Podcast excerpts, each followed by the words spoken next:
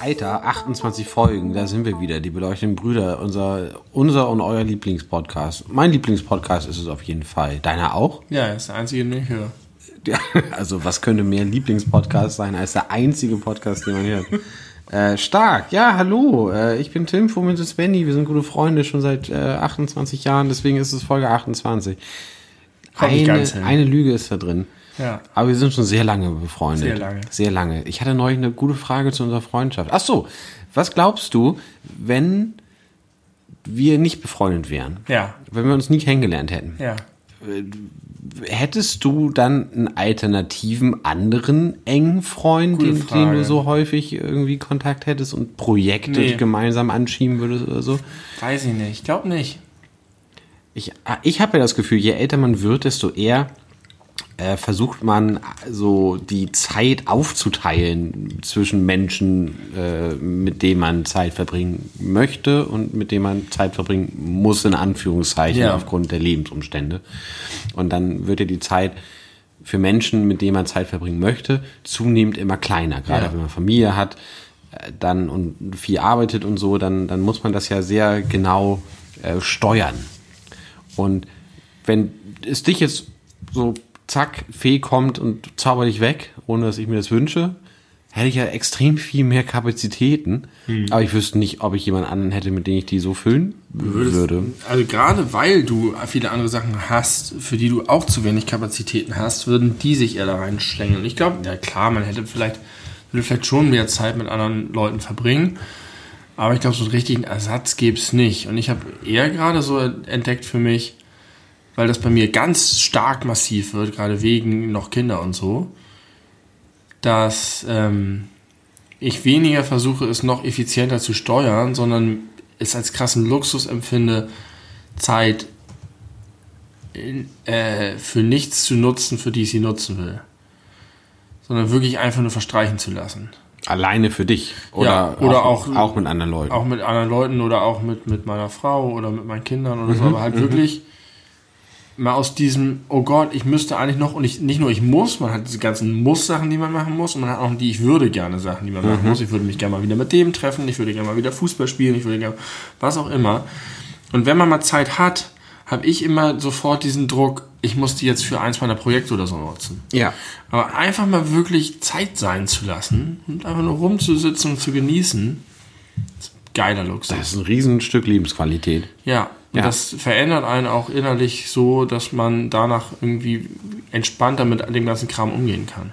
Ja, ich hatte das neulich äh, so eine Situation, da war ich äh, so lose verabredet mit einem äh, gemeinsamen Freund, der ursprünglich aus München stammt. Ja. Und das war ein Wochenende und dann war relativ spontan äh, meine mit mir in einer Wohnung wohnende Freundin nicht zu Hause, weil die mit einer ähm, anderen Freundin verabredet war. Und ich hatte relativ harte Wochen hinter mir, so arbeits- und unimäßig. Und dann hätte ich wirklich gut Zeit gehabt, mich mit ihm zu treffen, was so, wie gesagt, lose verabredet war. Ja. Aber dann habe ich so gedacht, nee, ich möchte einfach jetzt mir einen richtig schönen Tim-Abend machen. Nur für mich allein. Ich glaube, ich habe dir auch schon ein, zweimal mit dieser Begründung abgesagt Ja. und ich genieße das so sehr. Ja, ist schön. Und das, obwohl ich halt diesen, diesen Kinderdruck auf der einen Seite nicht habe, wo man ja einfach viel seltener noch in den Genuss dazu kommt. Ja. Aber äh, trotzdem, und ich, es ist nicht so, dass ich nicht gern Zeit mit meiner Freundin verbringe, aber trotzdem finde ich das immer noch sehr, sehr schön, auch mal einfach so einen Nachmittagabend nur für mich zu haben und auf niemanden Rücksicht nehmen zu müssen und Füße hoch und sechs Stunden Netflix oder Playstation zu spielen, ohne das Gefühl zu haben, man verpasst gerade Zeit mit einer anderen Person. Ja, das ist ein schönes Gefühl. Sehr schön. Wir haben uns das richtig vorgenommen jetzt gerade. Wir sind aus dem Urlaub wiedergekommen und hatten noch eine Woche frei, beide. Und haben in den ersten Tagen, in denen wir frei hatten, haben wir einfach diese, diese schlimmen Müssen-Sachen. Die Steuererklärung läuft gerade ab. Es ist heute der 30. Juli. Morgen ist äh, Abgabefrist für die Steuererklärung. Die musste weg und Spülmaschine war kaputt. Und wir haben gesagt, wir machen jetzt nur die wirklich wichtigen Sachen. Und da, danach ist unsere To-Do-Liste immer noch arschlang. Aber das fassen wir da einfach zwei Tage nicht an. Sehr gut. Das, das war heute sehr schön und morgen wird es nochmal sehr schön. Das ist nicht sehr- kein Kater, weil ich heute so viel Gin trinke. Das ist auch sehr gesund. Um nochmal ein bisschen Kontext zu geben.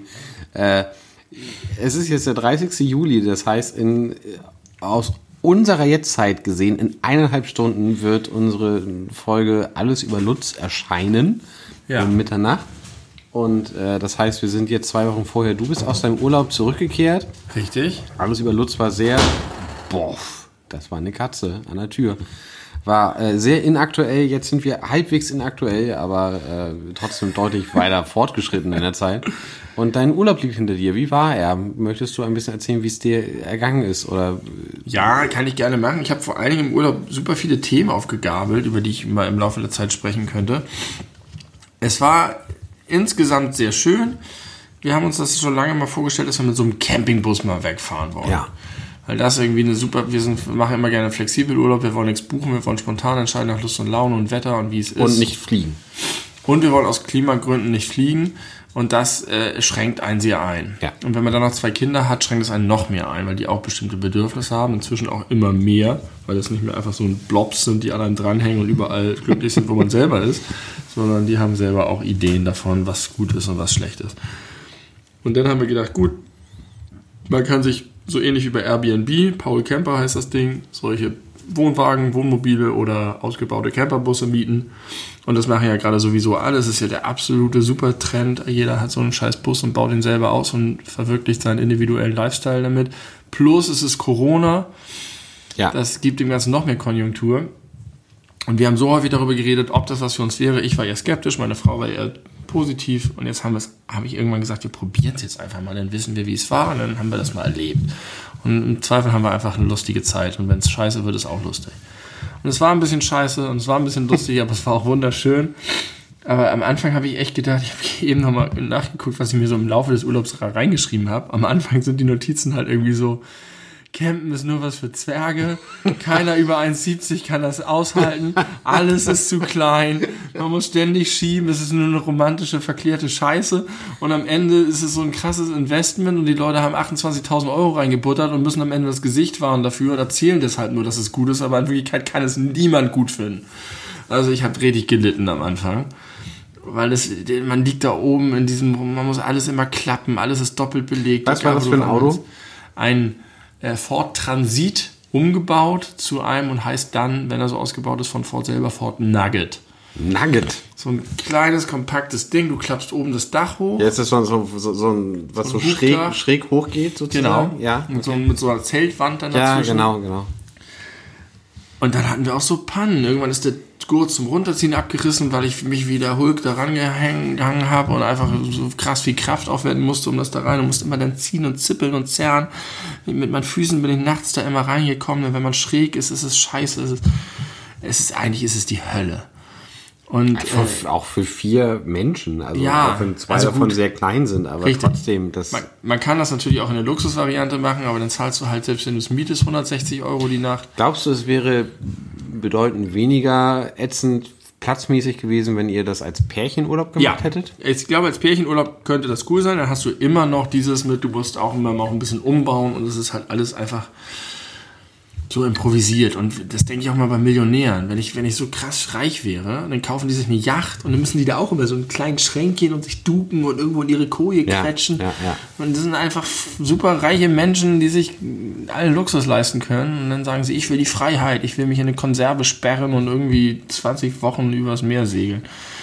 Das ist alles nicht so ganz meins. Kann auch an meiner Körpergröße liegen, aber da habe ich echt geflucht. Und meine Frau, die immer gesagt hatte, das stellt sie sich geil vor, ist voll, meinte auch, bei ihr ist alles zerbrochen an Illusionen und sie findet es richtig scheiße und so.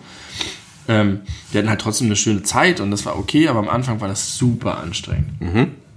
Und mit der Zeit war es aber so, dass das Wetter besser wurde, dass wir uns eingegroovt haben und dass man auch so ein bisschen Routinen bekommt und man sich tatsächlich auch dran gewöhnt. Ich bin eigentlich echt anpassungsfähig. Ich habe kein großes Bedürfnis an Komfort.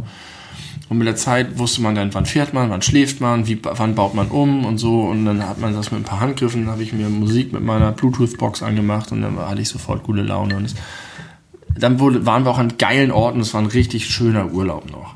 Es wollen bestimmt viele Leute wissen, wo du warst. Ich weiß es schon, aber willst du es ganz kurz Äh, richtig, wir sind von Hamburg mit dem ICE nach Freiburg gefahren, damit wir Kilometer fressen, damit wir nicht so lange mit dem Ding da unterwegs sein müssen. Und haben uns in Freiburg das Ding gemietet und sind damit nach Frankreich reingefahren. Im, im, in der Region Jura, äh, am, so in der, an der Nähe der Schweizer Grenze, so einfach die Schweiz sozusagen herunter, aber in Frankreich. Äh, am Fluss D-U- D-O-U-B-S, alle französischen Worte D-U-B. D-O-U-B-S und alle französischen Worte lassen sich mit zwei Buchstaben aussprechen. Du.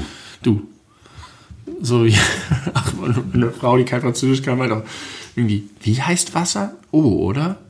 Und wie schreibt man das? E-A-U. Und wie heißen Eier? Ö. Und wie schreibt man das? O-U-E-F-S. Und es ist wirklich, es gibt so französische Sätze, die kannst du aussprechen, du sagst nur zwei Buchstabenworte und das sind aber so krasse Ausdrücke. Kurze Zwischenfrage, äh, das äh, thematisch passend, frage ich mich schon seit, seit langer Zeit. Äh, Eau de Toilette. Ja. Heißt ja Toilettenwasser? Oder nicht? Oder ha- hat, hat Toilette ein, ein, ein, heißt es Badezimmer? Ich glaube ja. Toilette ist glaube, so ist gemeint. Badezimmer? Das ist sozusagen das So ist es Wässerchen, was- gemeint. Aber was heißt es denn? Heißt es, Ja, eigentlich, äh, buchstäblich heißt es eigentlich tatsächlich Klowasser, ja. ja. Ist das nicht ein ziemlich ungünstiger Name für etwas, Ja. was man sich irgendwie an den Hals sprühen soll? Ja. Eau de Toilette. Weißt du den Unterschied Ah. von Eau de Toilette zu Parfum? Nee, ich glaube, es. Nee. Ich auch nicht. Aber es gibt einen. Ich, auf jeden Fall ist Parfum viel hochwertiger. Ich glaube, Parfum ist deutlich konzentrierter. Ist ohne Toilette nicht einfach sowas, was man sich zum Auffrischen einfach so ranbapselt und es ist gar nicht so dieses Parfum-Ding? Nee, ich glaube, Eau de Toilette sind quasi billige, verdünnte Parfums. Aha. Aber das ist jetzt eher gefährliches Halbwissen. Okay, äh, die Ich, Franzosen ich, ich kann reden. über Frankreich kann ich ganz viel erzählen und so, aber ich, also insgesamt hatte ich eine, hatten wir eine sehr gute Zeit. Mhm. Wir haben alles ein bisschen zu schnell gemacht. Ich habe das Gefühl, ich habe zehn Urlaube erlebt, weil wir an so vielen Orten waren. Wie lange wart Wochen. ihr unterwegs? Zwei Wochen. Ähm, wir waren im Schwarzwald noch, das war geil. Ich liebe dieses, dieses deftige Vesper auf der Hütte und dann, die wissen einfach, wie man Essen macht. Sonst hast du immer dieses, wenn du irgendwo bist, wo es so ein bisschen touristisch ist und dann kommst du in so eine Gastronomie, dann hast du irgendwie für die Kinder Pommes, Wurst und Kartoffelpuffer, die so tiefgefroren in die Fritteuse geworfen werden. Das ist alles scheiße. Und da ist alles so mit Herz und Liebe. Aber gemacht. hat man, so erfreut man sich auch als vegetarischer Mensch so sehr an diesem. Das ist deftigen- schwer. Tatsächlich, wobei das, das kriegen die inzwischen auch hin. In Frankreich ist es super schwer. Ich habe das Gefühl, in allen anderen Ländern, wir waren in Portugal, in Spanien, in Griechenland, in Frankreich, die essen alle von morgens bis abends Fleisch. Es gibt Fleisch, Fleisch, Fleisch und ein bisschen Fisch. Und wenn du vegetarisch willst, bist du echt gekniffen. Und dann, dann, dann auch die ganze französische Küche. Du kannst halt für super viel Geld teures Essen, gutes Essen bestellen. Das wird 30 Euro die Mahlzeit. Aber wenn du irgendwo im normalen Bereich bist, kriegst du nur Scheiße vorgesetzt. Nur mit viel zu viel Käse überschmissen, billigen Fettteig und das war echt frustrierend. Eigentlich jetzt aber immer schon. Und als Vegetarier bist du da echt doppelt gekniffen. Hast du es durchgehalten oder bist du dann wegen des geringen Angebots Ich schwach hab, geworden? einmal habe ich, musste ich so ein Croque Monsieur essen. Einfach so ein billiges, punchiges, sapschiges Toastbrot mit einer fetten Scheibe Schinken. Ach, die, die, die äh, französische Croque-Variante Ja. haben wir äh, in der letzten Folge äh, alles über Lutz haben wir darüber gesprochen. Naja, da könnte ich jetzt so, da werde ich sicher noch mal die ein oder andere Anekdote erzählen von. Ähm, aber wollte ich wollte noch sagen, es ist halt so geil, wir waren da an so einem See im Schwarzwald. Schwarzwald ist eine super schöne landschaftliche Gegend. Und es war heiß und wir mussten parken, 30 Minuten Fußweg von da, wo wir hin wollten, entfernt. Und dann sind wir mit zwei hungrigen, schwitzenden, müden Kindern, die wir weite Strecke tragen mussten, so einen halbstündigen Wanderweg entlang gelaufen und kamen da an und waren völlig fertig und durchgeschwitzt. Und dann war da aber so eine dicke, geile Gaststube, wo wir dann, und die, die trinken ja auch nichts, in, die lachen ja über unsere Flaschengrößen. Die kennen ja nichts, was unter einem halben Liter ist. Da beginnt das ja bei denen erst. Und dann bestellst du dir deine Schorlen und dein Bier und das Essen und das ist alles geil und man fühlt sich super gut behandelt und es ist so richtig dieses, du ackerst dich durch die Wildnis und dann kommst du aber an einer schönen Wirtschaft an und kannst richtig eine Pause machen und danach hast du wieder Kräfte. Das heißt, irgendwann hat jemand wahrscheinlich diesen Ort entdeckt, auf dem Wanderweg wahrscheinlich, und hat sich gedacht, ich will mich selbstständig machen. Hier soll mein Restaurant, hier soll meine Hier Gast, hier soll mein Gasthaus Es stehen. sei denn, er läuft zu Fuß. Er läuft zu Fuß hier, hierher, weil ich bin auch hierher gelaufen. Hier ist es schön und jetzt hätte ich richtig Bock auf ein deftige Schnitzelbrötchen. Ja. Und hier sollen dann Leute in Zukunft eine Man Schnitzelbrötchen kann auch mit dem. Auto hinfahren, aber man darf halt nicht. Nur die, die, die, das, die das Ding beliefern. So. Ja, okay, cool. Ich finde das Beste, ich war noch nie im Schwarzwald, glaube ich. Vielleicht war ich doch schon mal im Schwarzwald, aber wenn, dann weiß ich es nicht mehr. schön. Das Beste finde ich am Schwarzwald, was ich so weiß, ist, dass er auf Englisch einfach Black Forest heißt. Ja. Das finde ich, finde ich super charmant. Das Ja. gefällt mir gut. Black Forest, das klingt wie irgendwie aus, aus äh, Game of Thrones. Ja, und es ist tatsächlich so, äh, ich weiß, als Kind war ich mal im Schwarzwald und da war ich ernsthaft enttäuscht, als mein Vater irgendwie aus dem Fenster zeigte und sagte, hier beginnt jetzt der Schwarzwald und der halt einfach grün war und nicht schwarz. Und ich wirklich dachte, das ist du dir, hast du dir Wald ist. schwarze Bäume ja, mir vorgestellt? schwarze Bäume vorgestellt. Hey, schwarze Bäume. Tatsächlich ist es aber so, dass Rothaus Tanzzäpfle ist da ja das Bier, die haben auch einen krassen Würgegriff um die ganze Gastronomie. Überall, wo du bist, hast du diese Schilder. Und die sind so einladend, wenn da diese Frau mit Ja, ja. dieses Logo. Auch du denkst immer, ah, ich will hier in den Biergarten. Ist auch ein gutes Bier. Ja, ist, ja, ist okay. Also ist nicht schlecht. Und äh, die sind da überall. Und tatsächlich ist das, da gab es irgendwie so eine Diskussion darüber, dass die Tannzapfen in die falsche Richtung hängen, weil, weil Tannen haben eigentlich das eine andere. Ist egal. Auf jeden Fall ist das Logo richtig und es ist deswegen so, weil der häufigste Baum im Schwarzwald eine Tanne ist, eine Rottanne, die aber eigentlich eine Fichte ist. Und weil sie eine Fichte ist, nämlich auch die Zapfen nach oben hat, wie auf dem Logo. Und die ist sehr dunkel. Deswegen heißt es Schwarzwald. Und deswegen heißt es Schwarzwald. Schwarzwald, weil der häufigste Baum im Schwarzwald diese Fichte ist, die aber einen Namen hat mit einer Tanne, Rottanne oder so, ist aber eine Fichte und äh, ja, daher kommt der Name. Interessant. Geil war das alles. Ja, Das war dein Urlaub. Und jetzt bist du wieder da, halb erholt, halb ich erschöpft. bin nicht erholt. Es war ein toller Urlaub. Ich habe voll viele Eindrücke mitgenommen. Ich habe mein Französisch geil rausgehauen. Ja. Alter, da war ich überrascht von vier Jahren Schulfranzösisch, wie gut, weil meine Frau gar kein Französisch kann. Wie geil ich da. Irgendwann hat unser Bus gebrannt, dann brauchte ich richtig viel Französisch. Da haben wir gekocht. Stopp. Warum, äh, warum, also das, das hat damit zu tun, das Kochen mit dem Brennen? Ja. Ja, okay. Wir, wir hatten so einen so einen- so einen Herd halt, und dann musst du das Gas zwei Gashähne ausdrehen und dann kannst du das anzünden, wie früher bei Oma irgendwo, wo du in der Küche mit dem Feuerzeug ran. Halt ein Gasherd. Jeder kennt das.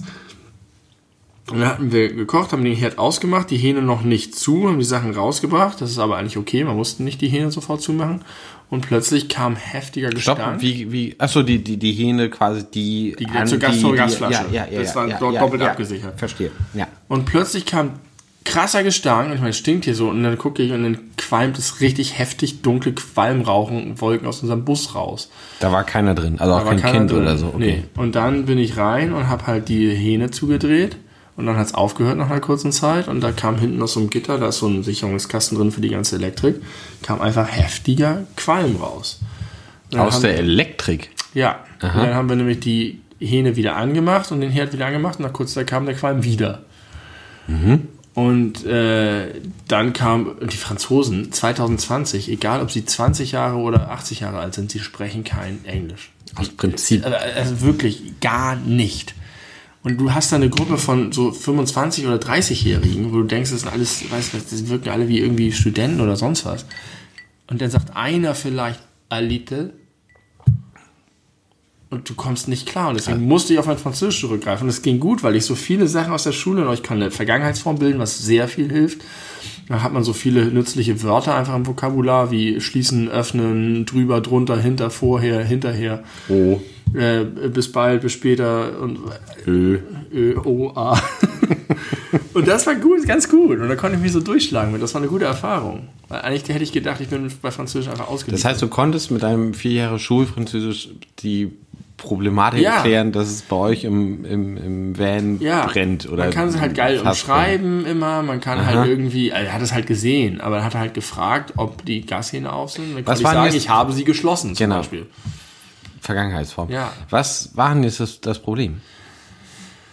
So wie ich ihn verstanden habe, glaubt er, dass in der Elektrik sind verschiedene Sicherungen drin und einige sind halt wohl offensichtlich auch für den Herd. Der Herd braucht ja auch einen Stromanschluss. Braucht er einen Stromanschluss? Eigentlich nicht, wenn er, wenn er Gas hat, Vielleicht braucht er keinen nee, Strom. nicht. Nein. Aber hat er halt gesagt, vielleicht gibt es da irgendwelche, ich weiß es nicht. Es hatte nichts, offensichtlich nichts direkt mit der Gasleitung zu tun, sondern es war, kam woanders her. Dass da einen Kurzschluss bei einer der Sicherungen gab. Okay.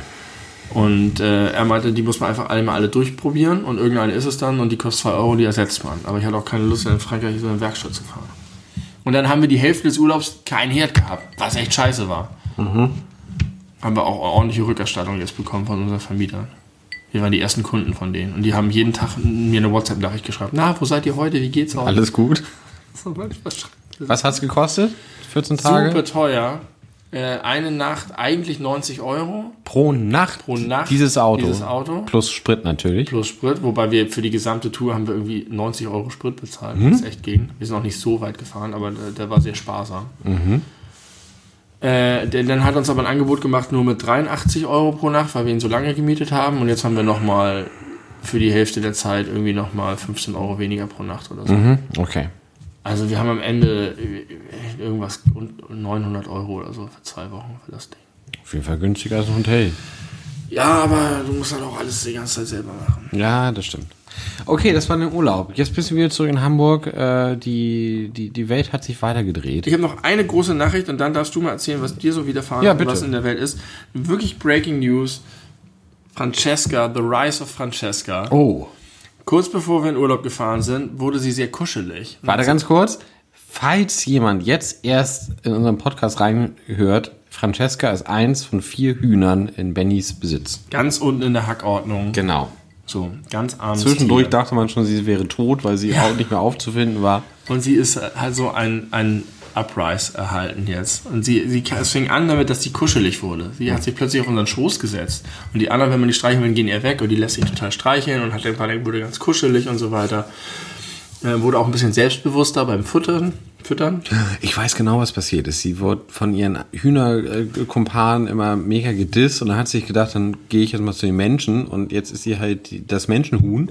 Ja, vor allen Dingen, Und sie hat jetzt nach vier Monaten dann, kurz bevor wir losgefahren zum ersten Mal ein Ei gelegt. Zum ersten Ja, Mal. die hat die ganze Zeit keine Eier gelegt. Alle Eier waren immer nur von drei Das Hühnern. war, ja, und das war ein ganz kleines Ei mit so komischem Muster, so, so wirklich so ein Anfängerei irgendwie. Ich versuch mal. Und das ist aber so geil und jetzt, du, du merkst, ihr Verhalten ändert sich. Wenn gefuttert wird, dann steht sie nicht abseits und wartet, sondern geht mit rein und versucht auch zu ergattern. Sie legt jetzt regelmäßig Eier, sie ist ganz anders drauf.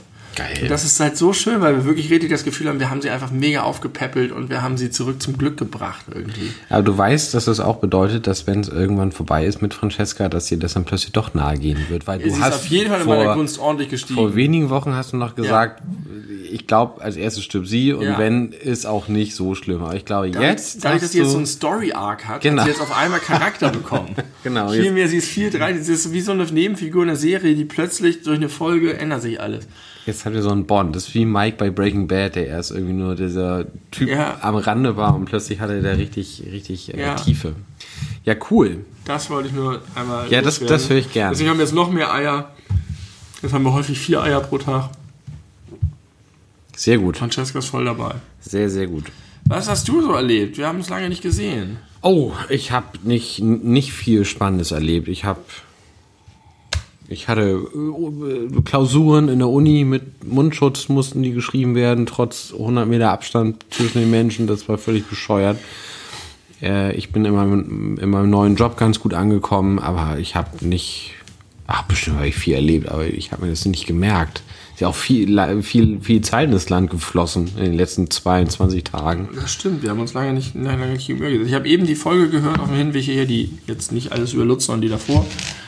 Also die zurzeit noch aktuelle. Und da haben wir darüber Alles geredet, über dass jetzt. Sackjustierung. Nee, Nein? alles über Batman. Ach ja, alles über Batman. Und da geht es äh, auch darum, wie Corona zur Normalität geworden ist und dass das irgendwie so komisch ist. Und inzwischen, und da sage ich noch, ja, Corona beeinflusst mein eigenes Leben eigentlich immer noch nicht so richtig. Ja. Und inzwischen habe ich den Eindruck, trotz der Nachrichten, irgendwie 10% Wirtschaftsleistung runter und 2,9 Millionen Arbeitslose finde ich jetzt auch nicht so viel, haben wir auch schon mal mehr.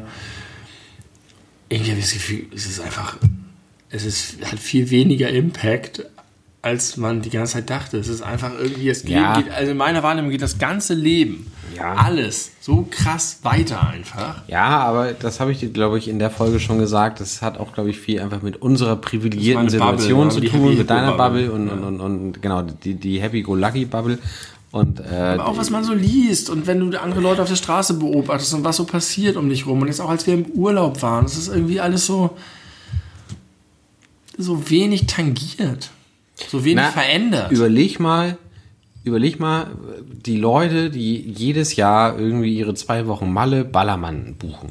Die fliegen jetzt irgendwie Anfang August dahin, haben sich da schon seit sechs Monaten drauf gefreut und dann plötzlich bums alle Läden zu. Ja, ein Glück, Und ey. Maskenpflicht am Strand. Ja. Am Strand. Ja. Maskenpflicht. Ja, aber die haben es auch einfach echt übertrieben, die Idioten. Ja, definitiv, wobei natürlich nicht auf alle zu schließen ist, äh, aber man muss sagen, dass das für die Leute schon einen krassen Impact hat, was so ihren Standardurlaub zum Beispiel angeht. Ja, aber gut, ich saß jetzt auch im ICE die ganze Zeit mit der Maske und da, das, da hat man sich schon so dran gewöhnt, aber ich finde insgesamt geht einfach, es ist, es hat viel weniger Transformation oder die Welt gefühlt bisher viel weniger verändert, als man vor Monaten gedacht hätte. Also vielleicht kommt das alles noch. Ich würde es ich würd's jetzt ein bisschen negativer sehen äh, in Bezug auf Dinge, die irgendwie durch Corona verändert werden, zum Positiven, wo wir ja vor vielen Wochen bei alles und nichts das meine ich über Corona eigentlich. Ich hatte gesprochen mir mehr haben. erhofft von Corona. Ja, nichts hat es verändert bisher. Nichts hat es verändert. Insbesondere ja irgendwie so der große Themenkomplex Pflege und, und Umgang mit Pflege und Bezahlung Ja. und, und, und Stellenwert und so, äh, unsere Helden und wir Ja. klatschen abends um neun, aber was hat sich getan? Gar nichts. Gar nichts. Und es ändert sich nicht, es wird eher schlimmer. Und das, das ist eine fürchterliche Entwicklung, äh, dass man irgendwie jetzt. Ach, aber auch so Sachen wie, wie verändert sich das Verhalten der Menschen? Gibt es irgendwie. Naja, das, das, das ist ja trotzdem weiter spannend zu, zu äh, beobachten, weil ich möchte ja so von meinem persönlichen Gefühl her sagen, dass so, als es so, so High, äh, High Point mäßig unterwegs war, Corona, da hat man Rücksicht genommen, da haben alle auf die Abstände geachtet, da haben alle Maske getragen, immer wenn es Ja. sein, äh, sein musste.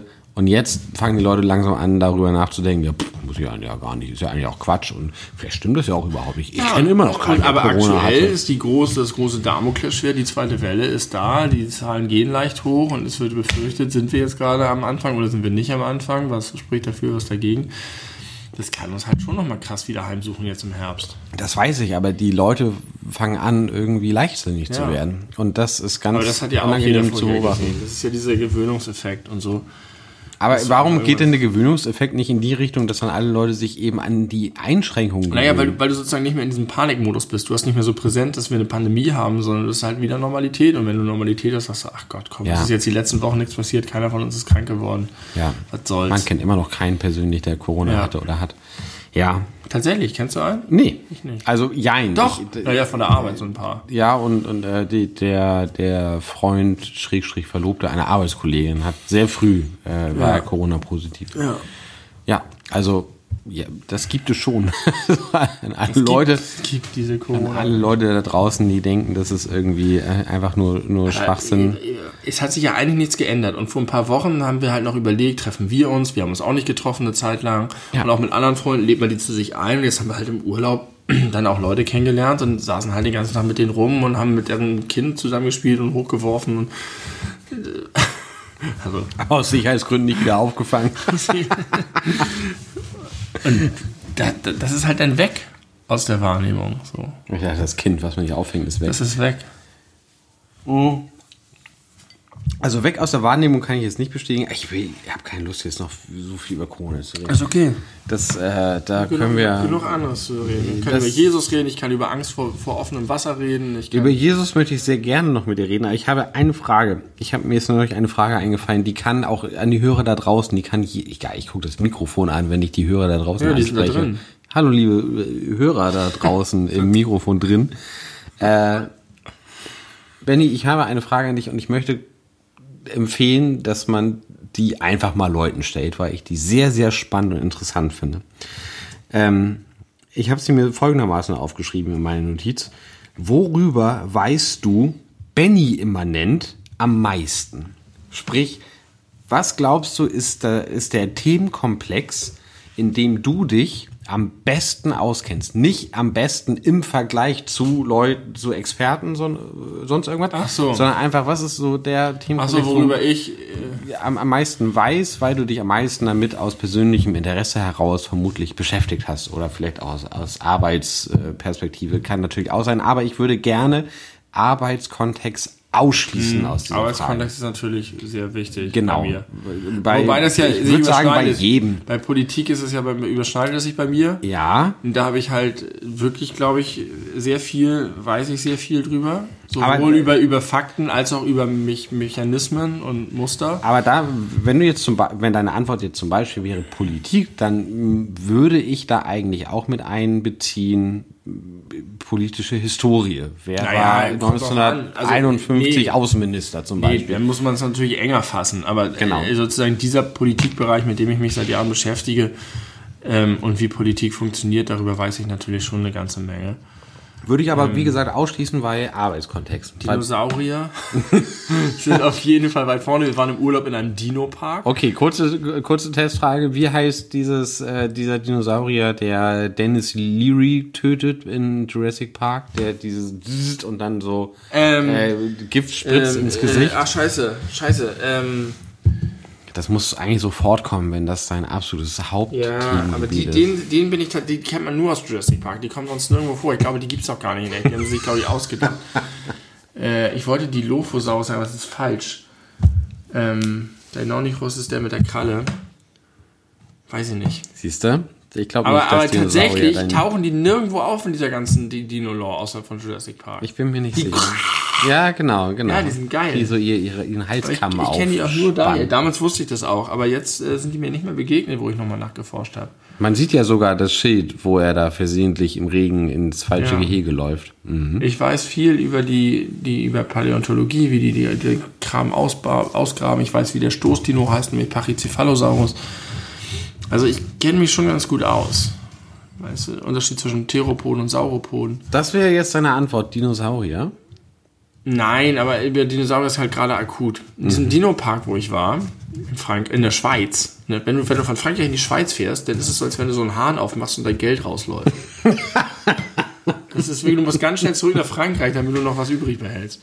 Das ist wirklich krass. Überall, alles ist einfach so pff, Geld, einfach verdoppelt jede Kosten, die du hast. Ich erinnere mich an äh, einen kurzen Aufenthalt am äh, Zürcher Flughafen, der sehr, sehr teuer war. Wahnsinn. Weil man da einmal essen war. Wahnsinn. Da sind wir schnell geflogen. Aber wir waren in diesem Dino-Park. Und da sind halt so lebensgroße Figuren, die ganz, ganz okay gemacht sind, sag ich mal. Aber die stehen halt einfach in so einem Wald verstreut und dann gehst du von einem zum nächsten.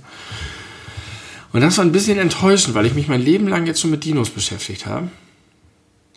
Und das sind halt diese überlebensgroßen, krassen Viecher, von denen du dir vorstellst, wie krass wäre das, wenn es die geben würde. Und wenn du die denn, denen dann sozusagen gegenüberstehst, stellst du fest, die sind groß, aber sie sind nur ein kleines bisschen größer als Tiere, die man so kennt.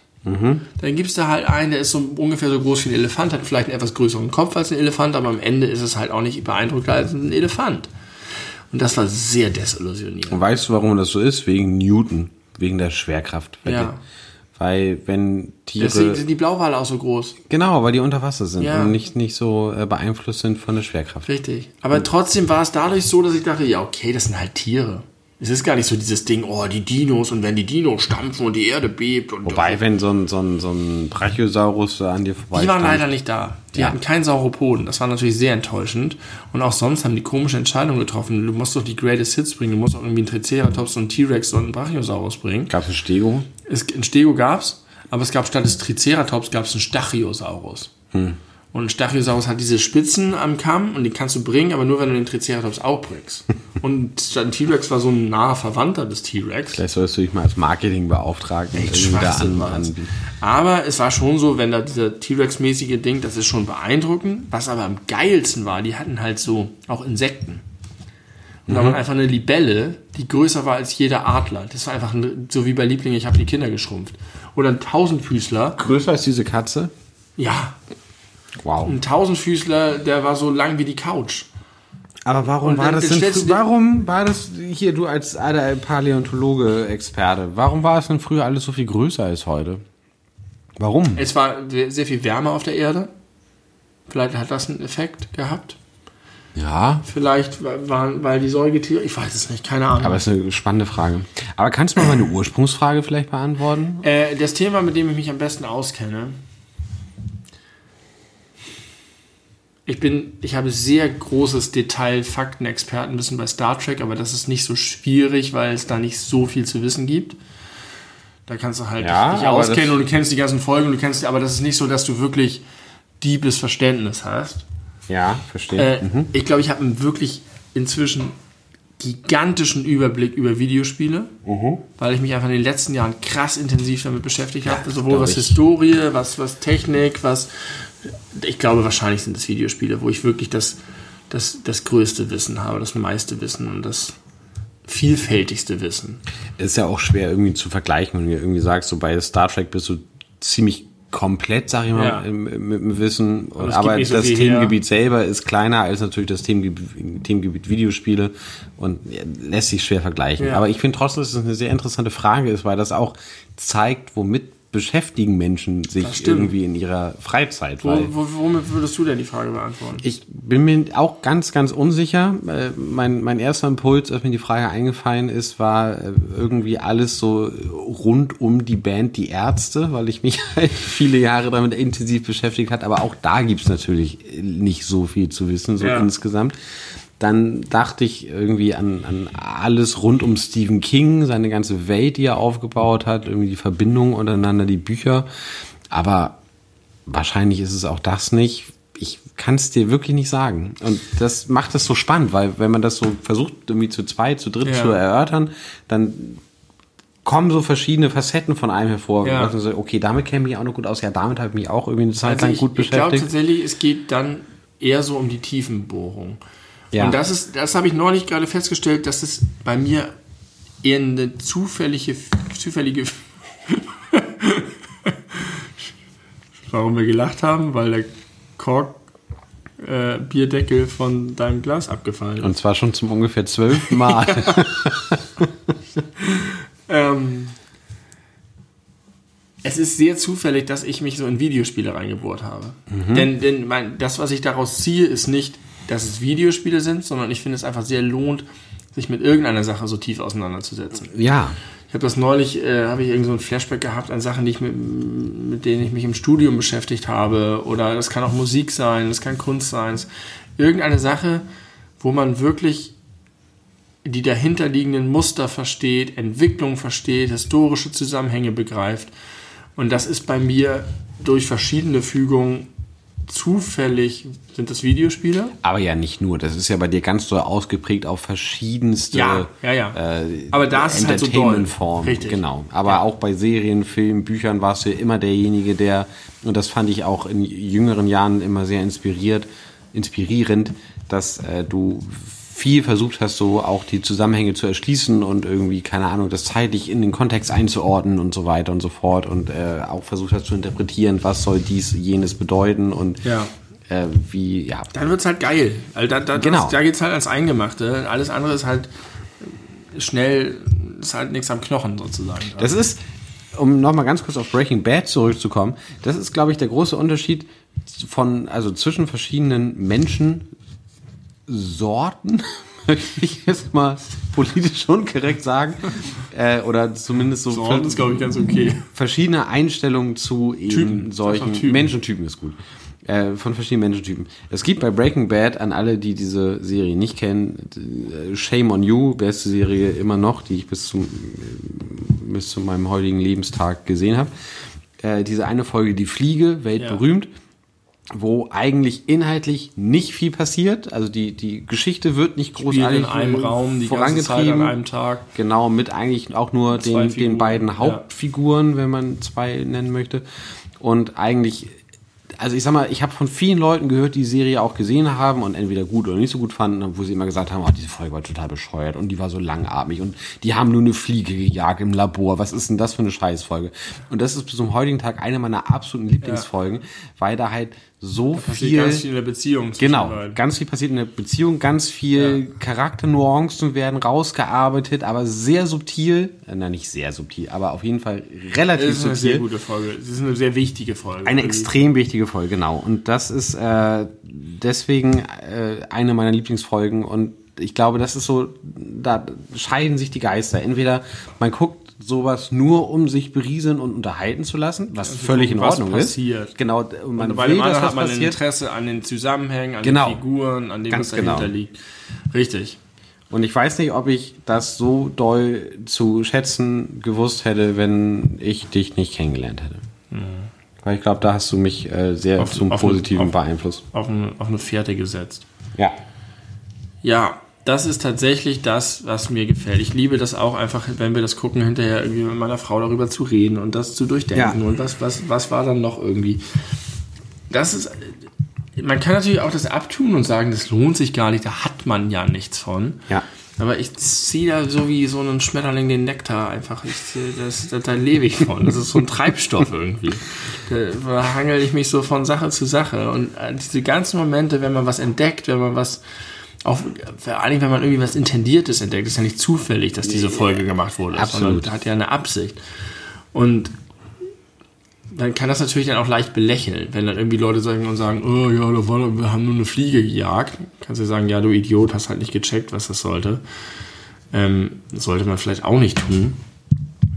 Aber in jedem Fall, ja, das ist ganz, ganz toll. Da habe ich auch in dieser an der anderen Podcast-Folge gesagt, dass halt die Geisteswissenschaften mir einfach so mein Nährboden sind. Ja. Ähm, weil ich diese Art, die Welt zu, zu, zu verstehen über Werke, über äh, Dichtkunst oder so, das, das ist einfach so schön. Wenn man Dinge findet, wenn man so Wahrheiten findet oder, oder Ja, und das, das äh, begründet ja auch meistens den Wert von so großen, von großen Kunstwerken. Wo Ja. Menschen, die nicht so einen großen Zugang dazu haben, die denken sich vielleicht, oh Gott, Goethes Faust, das ist ja super scheiße, weil es ist blöd zu lesen, dann reimt sich alles und ich habe da keinen Bock drauf.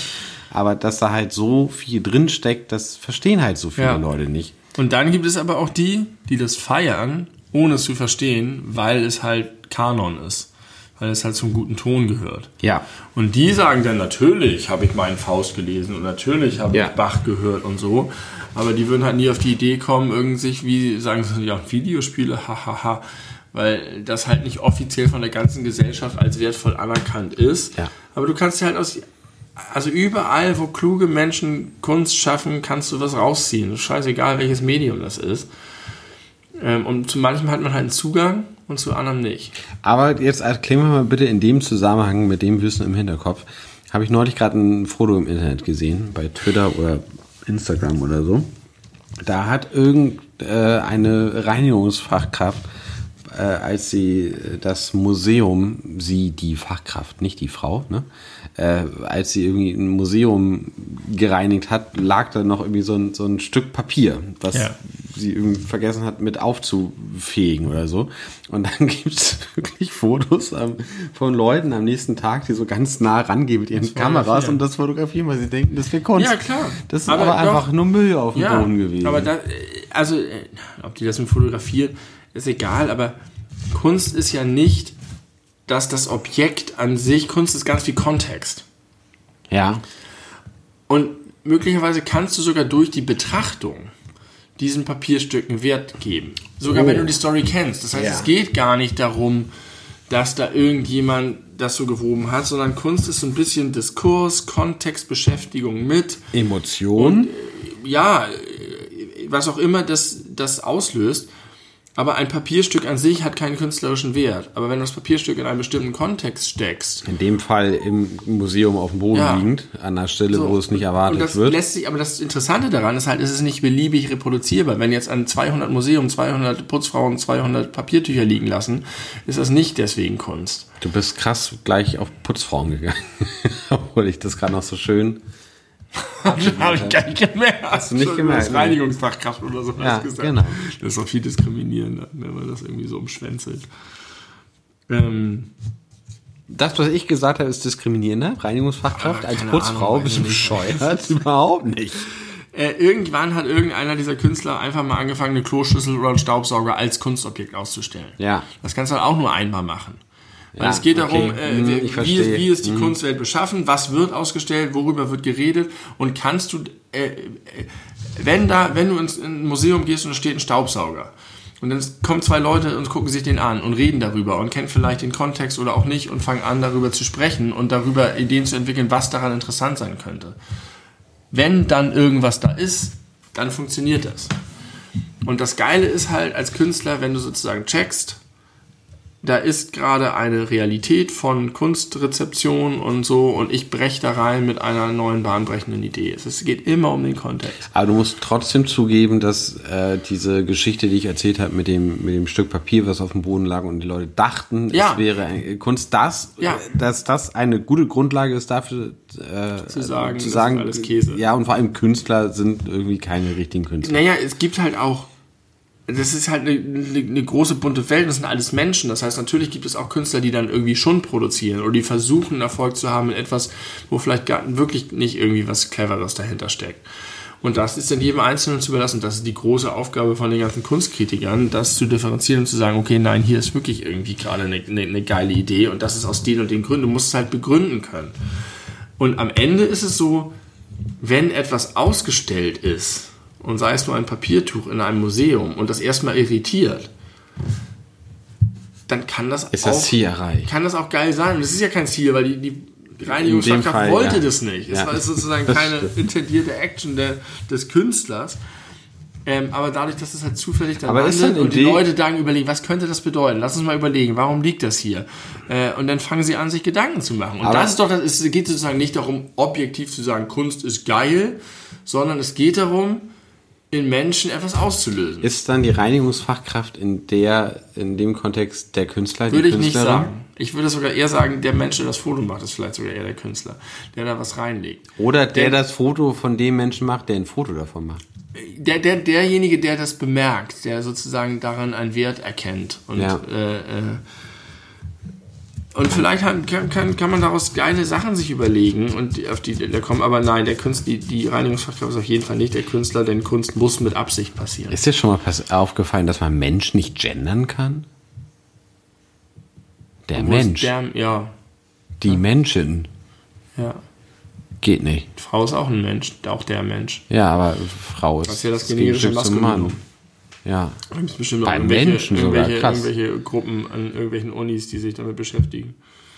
Okay, krass, ja, Kunst. Äh, kurzer, kurzer Exkurs zu den Beatles, damit kenne ich mich auch ganz gut aus. Äh, John Lennon hat ja, äh, wie man weiß, im Jahr 1966 Yoko Ono kennengelernt und zwar auf einer Kunstausstellung von Yoko Ono, auf der er privat zu Besuch war. Und diese Kunstausstellung von Yoko Ono begann mit einem äh, Exponat, wo eine Trittleiter stand und äh, keine Erklärung dazu. Und John Lennon ging da rein und ging auf diese Leiter und sah über sich an der Decke einen Zettel von der Decke hängen. Sehr, sehr, sehr klein, wo ganz, ganz klein was drauf geschrieben war. Und neben diesem Zettel hing eine Lupe, Ja. die man brauchte, um diesen Zettel lesen zu können.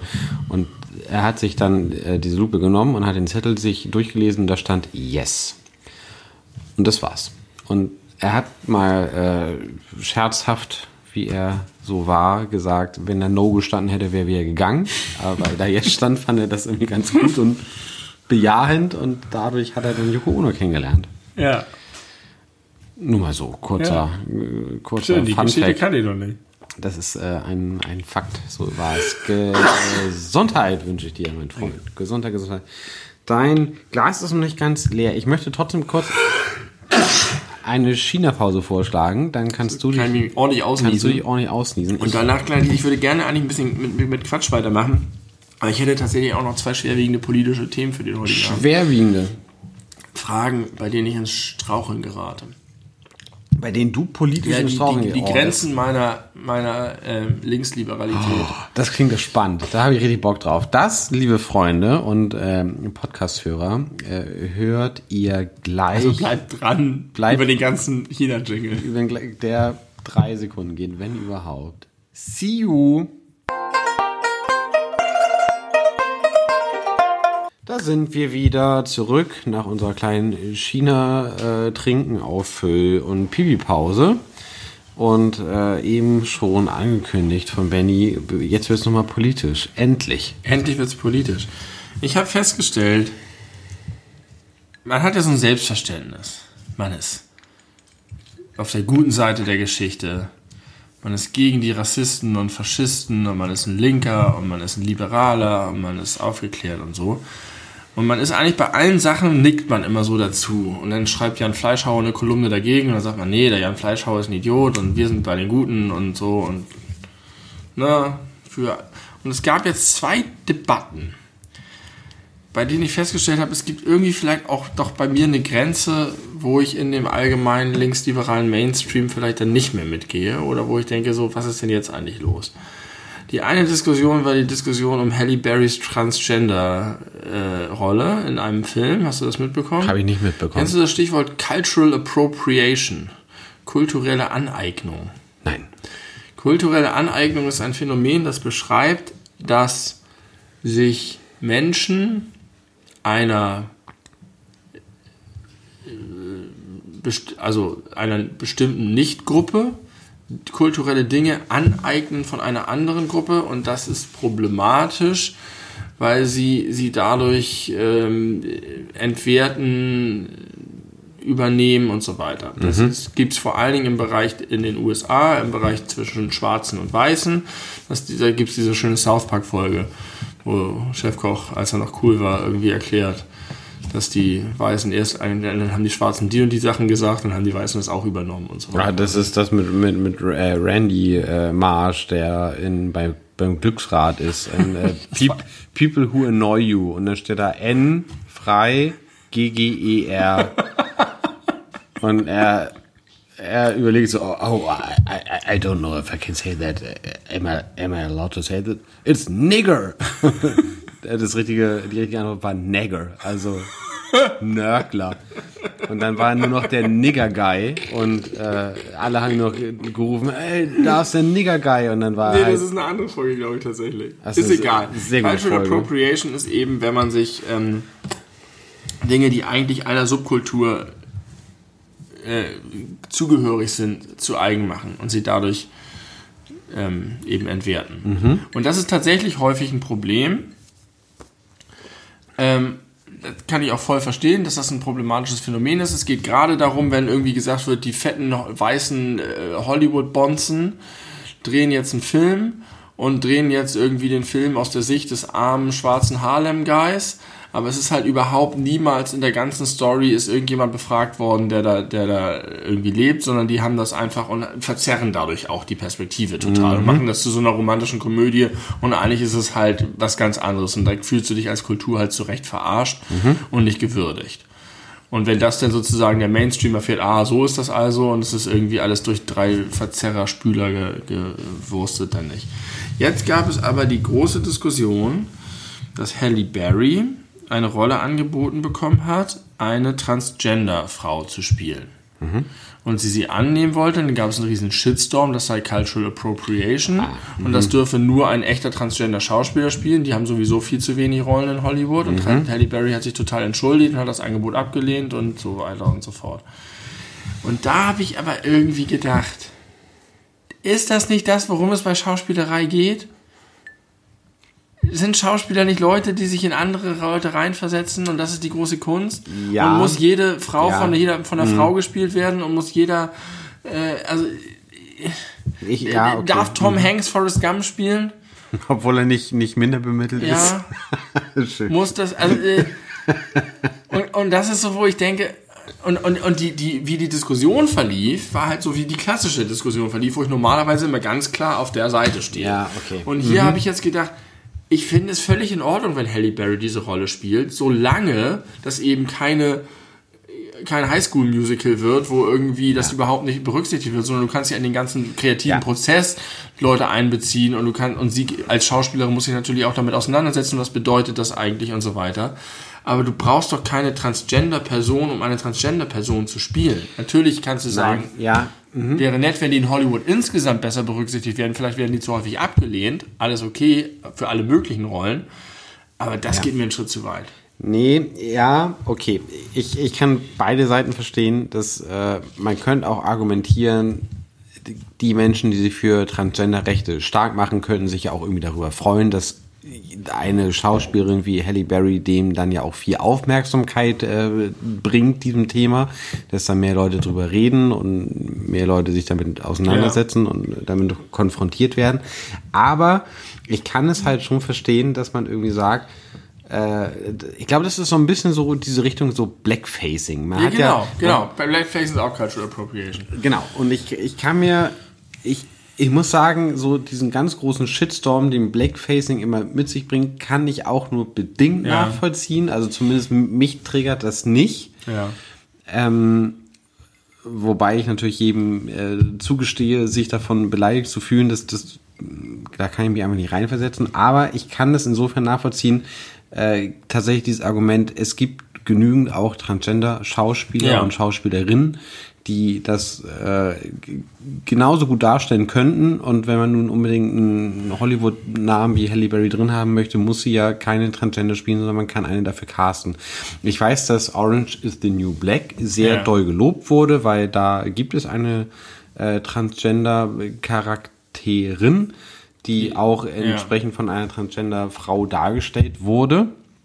Und das ist ja nun tatsächlich immer noch die absolute Ausnahme. Und Aber ich, ich würde eigentlich denken, gerade bei Schauspielerei wäre es doch cool, wenn Transgender-Schauspieler auch nicht Transgender-Rollen annehmen könnten. Ja, aber ich glaube, dass, dass das wäre auch total, äh, total möglich und machbar, ohne dass es da irgendwie einen Shitstorm, Shitstorm gibt. Aber ich kann mir gut vorstellen, dass Menschen, die irgendwie sich in dieser Community engagieren, äh, sagen, dass wenn es schon irgendwie einen großen Hollywood-Film geben soll, wo es jemanden gibt, der äh, eben halt das darstellen soll, wäre es ja nun eine riesengroße Chance, mal äh, Leute wirklich dafür zu casten, die irgendwie auch die emotionale Bandbreite dafür noch besser spielen können ja, als eine Halle Berry. Weiß ich nicht. Also ich, ich weiß noch nicht mal, ob die das besser spielen können. Ich weiß ich auch nicht. Weiß ich auch nicht. Berry einfach eine super Schauspielerin. Weiß ich jetzt auch nicht, ob man das sagen kann. Aber grundsätzlich finde ich das an der falschen Stelle. Also, und ich, ich frage mich sozusagen, wo ist eigentlich meine Grenze? Denn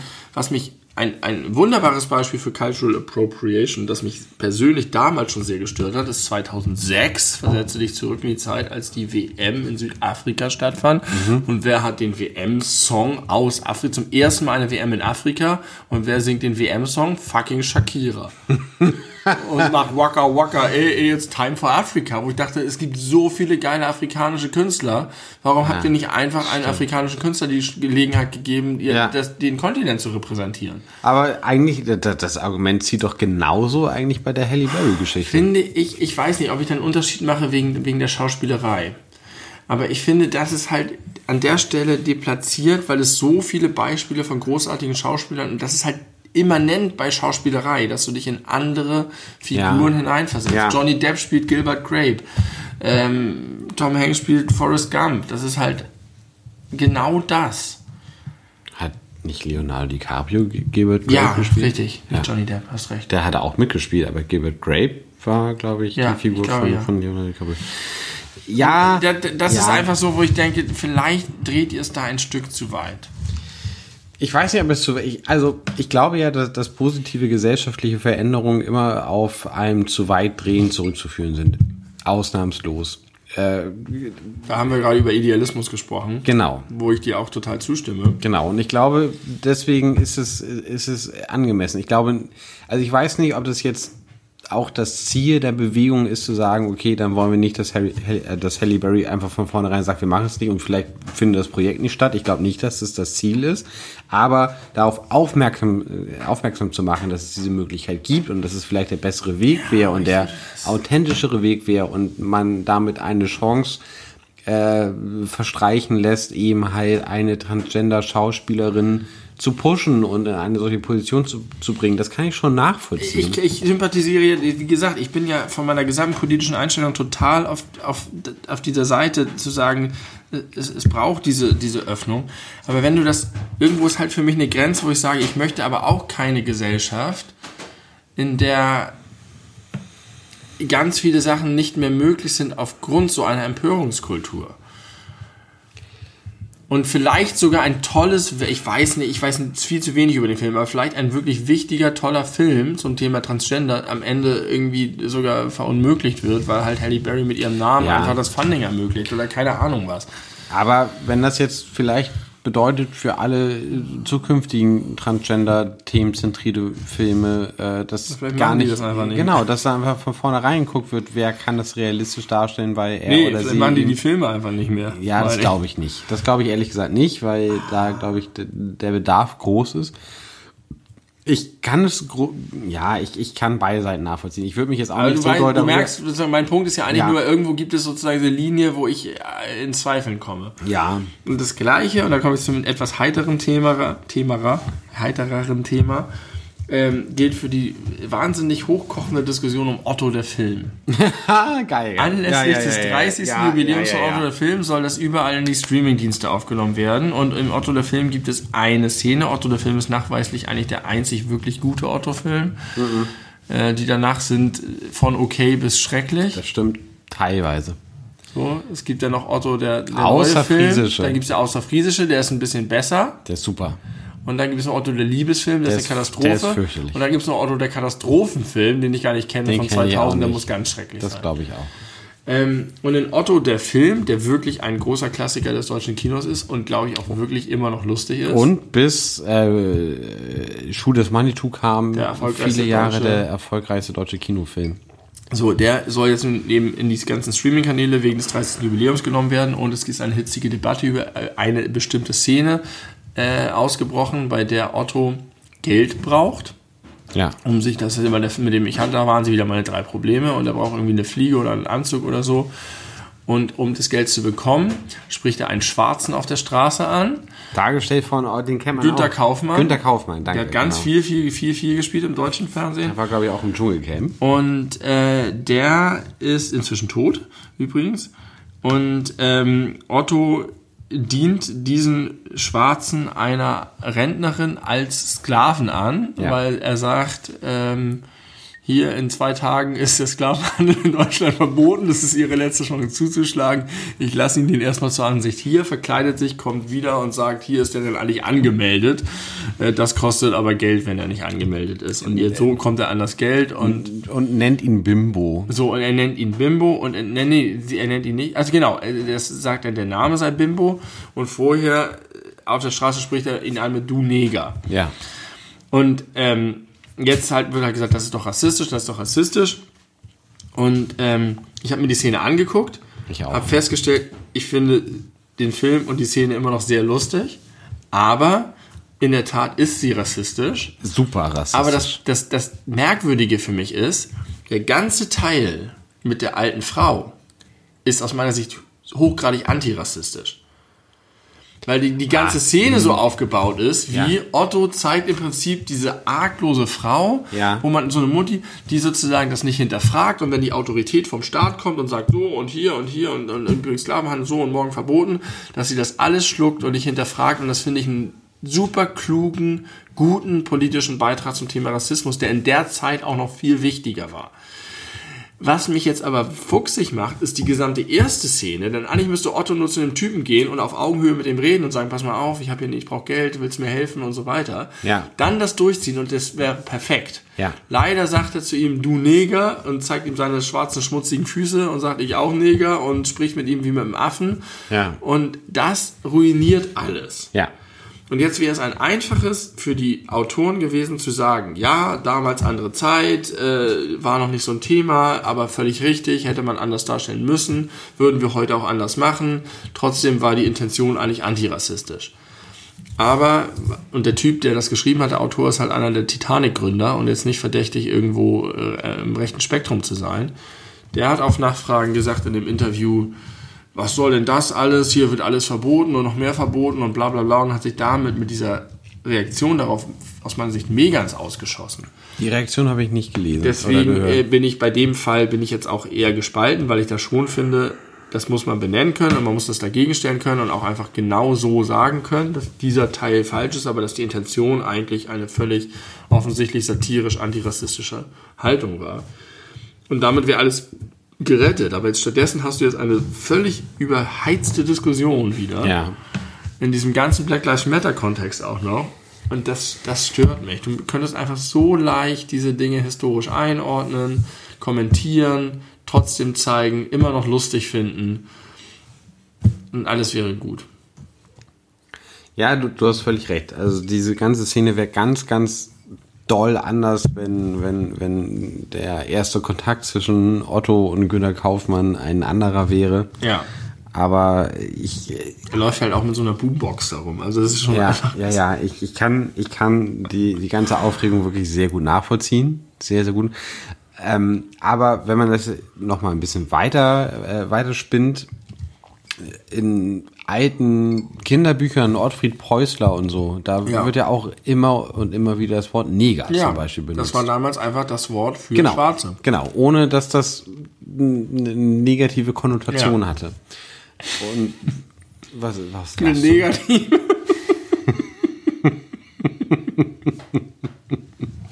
Und du hast gesagt, du möchtest gern albern werden, aber auch politisch. Wir haben jetzt beides unter einem Hut bekommen. Wir haben alles im Wir sind. Podcast-Meister. äh, eine negative Konnotation. Äh, aber man will und darf und sollte ja trotzdem diese Werke ihrer Zeit deswegen nicht irgendwie zensieren oder umschreiben oder so, würde Genau. ich jetzt persönlich Und ich finde, sagen. es ist auch gar kein Problem. Die Kommentierung ist doch so ein schönes Mittel. Ja, und unabhängig davon, man kann ja auch Leute, also, also Werke aus ihrer Zeit nicht herausnehmen und dann mit heutigen Maßstäben bewerten. Nein, aber du kannst sie aus heutiger Sicht kommentieren, du kannst sie bewerten, ja. du kannst sie einordnen, du kannst auch erklären, warum das damals so war. Ähm, und darüber kannst du sogar eine, eine antirassistische Haltung auch noch mehr verstärken und transportieren. Deswegen würde ich sagen, stell das Ding auf Netflix und wenn du das gucken willst, mach am Anfang einen dreiminütigen Kommentar von irgendeinem Redakteur, Ja. äh, der darüber was sagt. Ja. Und super. Also ich, ich würde auf jeden Fall nicht sagen, lasst es sein, zensiert das oder schneidet das raus oder sonst irgendwas in der Richtung. Äh, Das ist jetzt auch bei, beim, beim Bismarck- Bismarck-Denkmal in Hamburg. Es wird ja, werden ja gerade weltweit Statuen gefällt und ich finde, manche Statuen darf man auch einfach fällen, wenn das einfach Und wirklich muss man unzweifelhaft äh, so. Und Bismarck ist halt eine etwas ambivalentere Figur, weil die, der auch einfach zweifellos viele Verdienste hat. das Wasser. Und äh, bei, bei Bismarck musst du einfach würde ich auch sagen, lass den, den Bismarck einfach stehen. Und da hat in Hamburg ist gerade eine große Diskussion und da hat der Kultursenator, finde ich, sehr klug gehandelt, hat gesagt, ja, es war eine, eine Ausstellung unten drin geplant, aber das ist eigentlich zu wenig in der heutigen Zeit. Und man braucht mehr Gegenkultur und Darstellung, aber lass uns das auch einfach aus, also lass uns das einfach darstellen, anstatt es einfach wegzuhauen. Ja. Dann lernt man auch einfach viel weniger draus. Ähm, und das finde ich viel spannender. Und äh, klar, bei irgendwelchen Sklavenhändlern, und da haben ja nun die USA und Großbritannien noch ein wesentlich mehr am, am, am an Statuen rumstehen, die kannst du wirklich einfach wegreißen. Das Das, finde ich auch, dass du den wegriss völlig in Ordnung. Das ist ein bisschen wie, ich habe äh, gerade eine Folge von Zeitverbrechen gehört, Podcast, äh, sehr guter Podcast, wenn man so auf True Crime und sowas steht. Ach so, von, von der Zeit. Von der Ja, Zeit, ja, genau. Ja. Äh, mit Andreas Sendker und äh, Sabine Rüttger, glaube ich. Sabine Rüttger, heißt sie Rüttger? Ist auch egal. Äh, abgefahrene Frau mit rot gefärbten Haaren. Äh, die ist aber auch ziemlich cool. Und da haben sie äh, eine Folge gebracht über einen Kunstfälscher. Und da haben sie, wie sich das für Journalisten gehört, das auch so generell mal so ein bisschen mit Zahlen und Statistiken eingeordnet, was so Kunstfälscher eigentlich so ausmachen in der ganzen Kunstszene. Und da haben sie gesagt, dass man oder dass Experten vermuten, dass so auf Kunstauktion, wo ja auch richtig Ja. viel Geld über den Tisch geht, so rund 30 Prozent Fälschung Ja. sind, was ja ein enormer Wert Ja. ist, wo man ja auch von ausgehen kann, dass auch viele Museen einen wahrscheinlich. Ja, mal weiter. äh, viele Museen wahrscheinlich einfach Kunstfälschung ausstellen, ohne es zu wissen, weil die so gut gefälscht wurden, dass selbst Experten das nicht äh, erkennen konnten. Und da hat dann äh, Andreas Senka auch erzählt, dass es Museen gibt, die Kunstwerke jahrelang ausgestellt haben, die sich erst nach vielen Jahren dann als Fälschung Ja. herausgestellt haben die das dann aber, so, sagte er, gute Museen machen das dann, dass sie diese Werke weiterhin ausstellen, das dann aber einordnen und kommentieren und sagen, das ist die Geschichte dahinter. Ja. So sind wir da, da, dazu Da kommen wir gekommen. wieder zu dem Putzfrauentum. In dem Moment ist es ja auch wieder eine Story. In dem Moment ist es vielleicht sogar auch eine Art von Kunst Genau. und einen interessanten Aspekt, Genau. der es wert ist, ausgestellt zu werden. Es ist ja irrsinnig, dass du denkst, es hat einen irgendeinen objektiven Wert, weil Van Gogh das gemalt hat Mhm. und kein Wert, weil... Äh, kennst du die Netflix-Doku über Beltracci? Um den Mann ging es da. Das ist so geil. Genau wenn, wenn du um das den ging interessant es findest, guck dir auf Netflix mal, ich weiß nicht, wie die heißt. Wie heißt die Doku? Äh, Beltracci, die Kunst der Fälschung. Gen genau um den Mann Die ging es ist da. eine ganze Dokumentation über diesen Typen. Super interessant.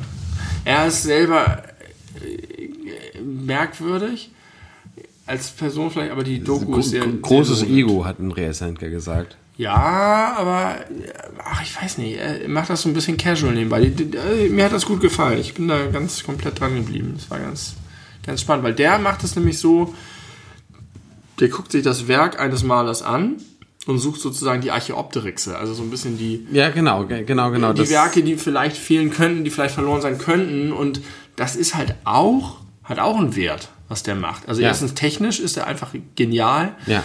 Und zweitens macht er sich halt auch Gedanken darüber, was könnte sozusagen ein Werk sein, was so eine Brücke schlägt. Und 40 Jahre lang hat er im, im Verborgenen gemalt und Ja. das immer als, als fremde Kunst verkauft und konnte irgendwie nie sagen, ich war das eigentlich. Und hat einfach die heftigste Villa sich dann gebaut, mit krassen Poolen und alles. Genau. Und äh, ja, toll. An dieser Stelle Shoutout, auch wenn wir schon den Podcast loben, an den Twitter-Account von Verrückte Geschichte. Kenn ich. Ja, Kennst du auch? kenn ich. Ist nämlich ein äh, Freund von mir, der das macht. Ach, wirklich? Ja. Ähm, und äh, ein ganz toller Mensch. Und der Erzähl mal kurz, was verrückte Geschichte für ein Verrückte Twitter-Account Geschichte ist ein Twitter-Account, der ähm, ich glaube immer tagesaktuell, also sozusagen heute vor Heute vor, Jahren ja, genau. ist Folgendes passiert und äh, macht dann immer irgendwelche skurrilen Sachen aus der Geschichte, äh, bearbeitet er hoch, die sozusagen Gesundheit. Danke. auf eine Insta-Kachel passen. Ja, ich sehe die Ausschläge. Und das ist immer sehr amüsant, aber auch manchmal sehr erhellend. Er hat mal irgendwie eine Nummer über Alexander Gauland gebracht.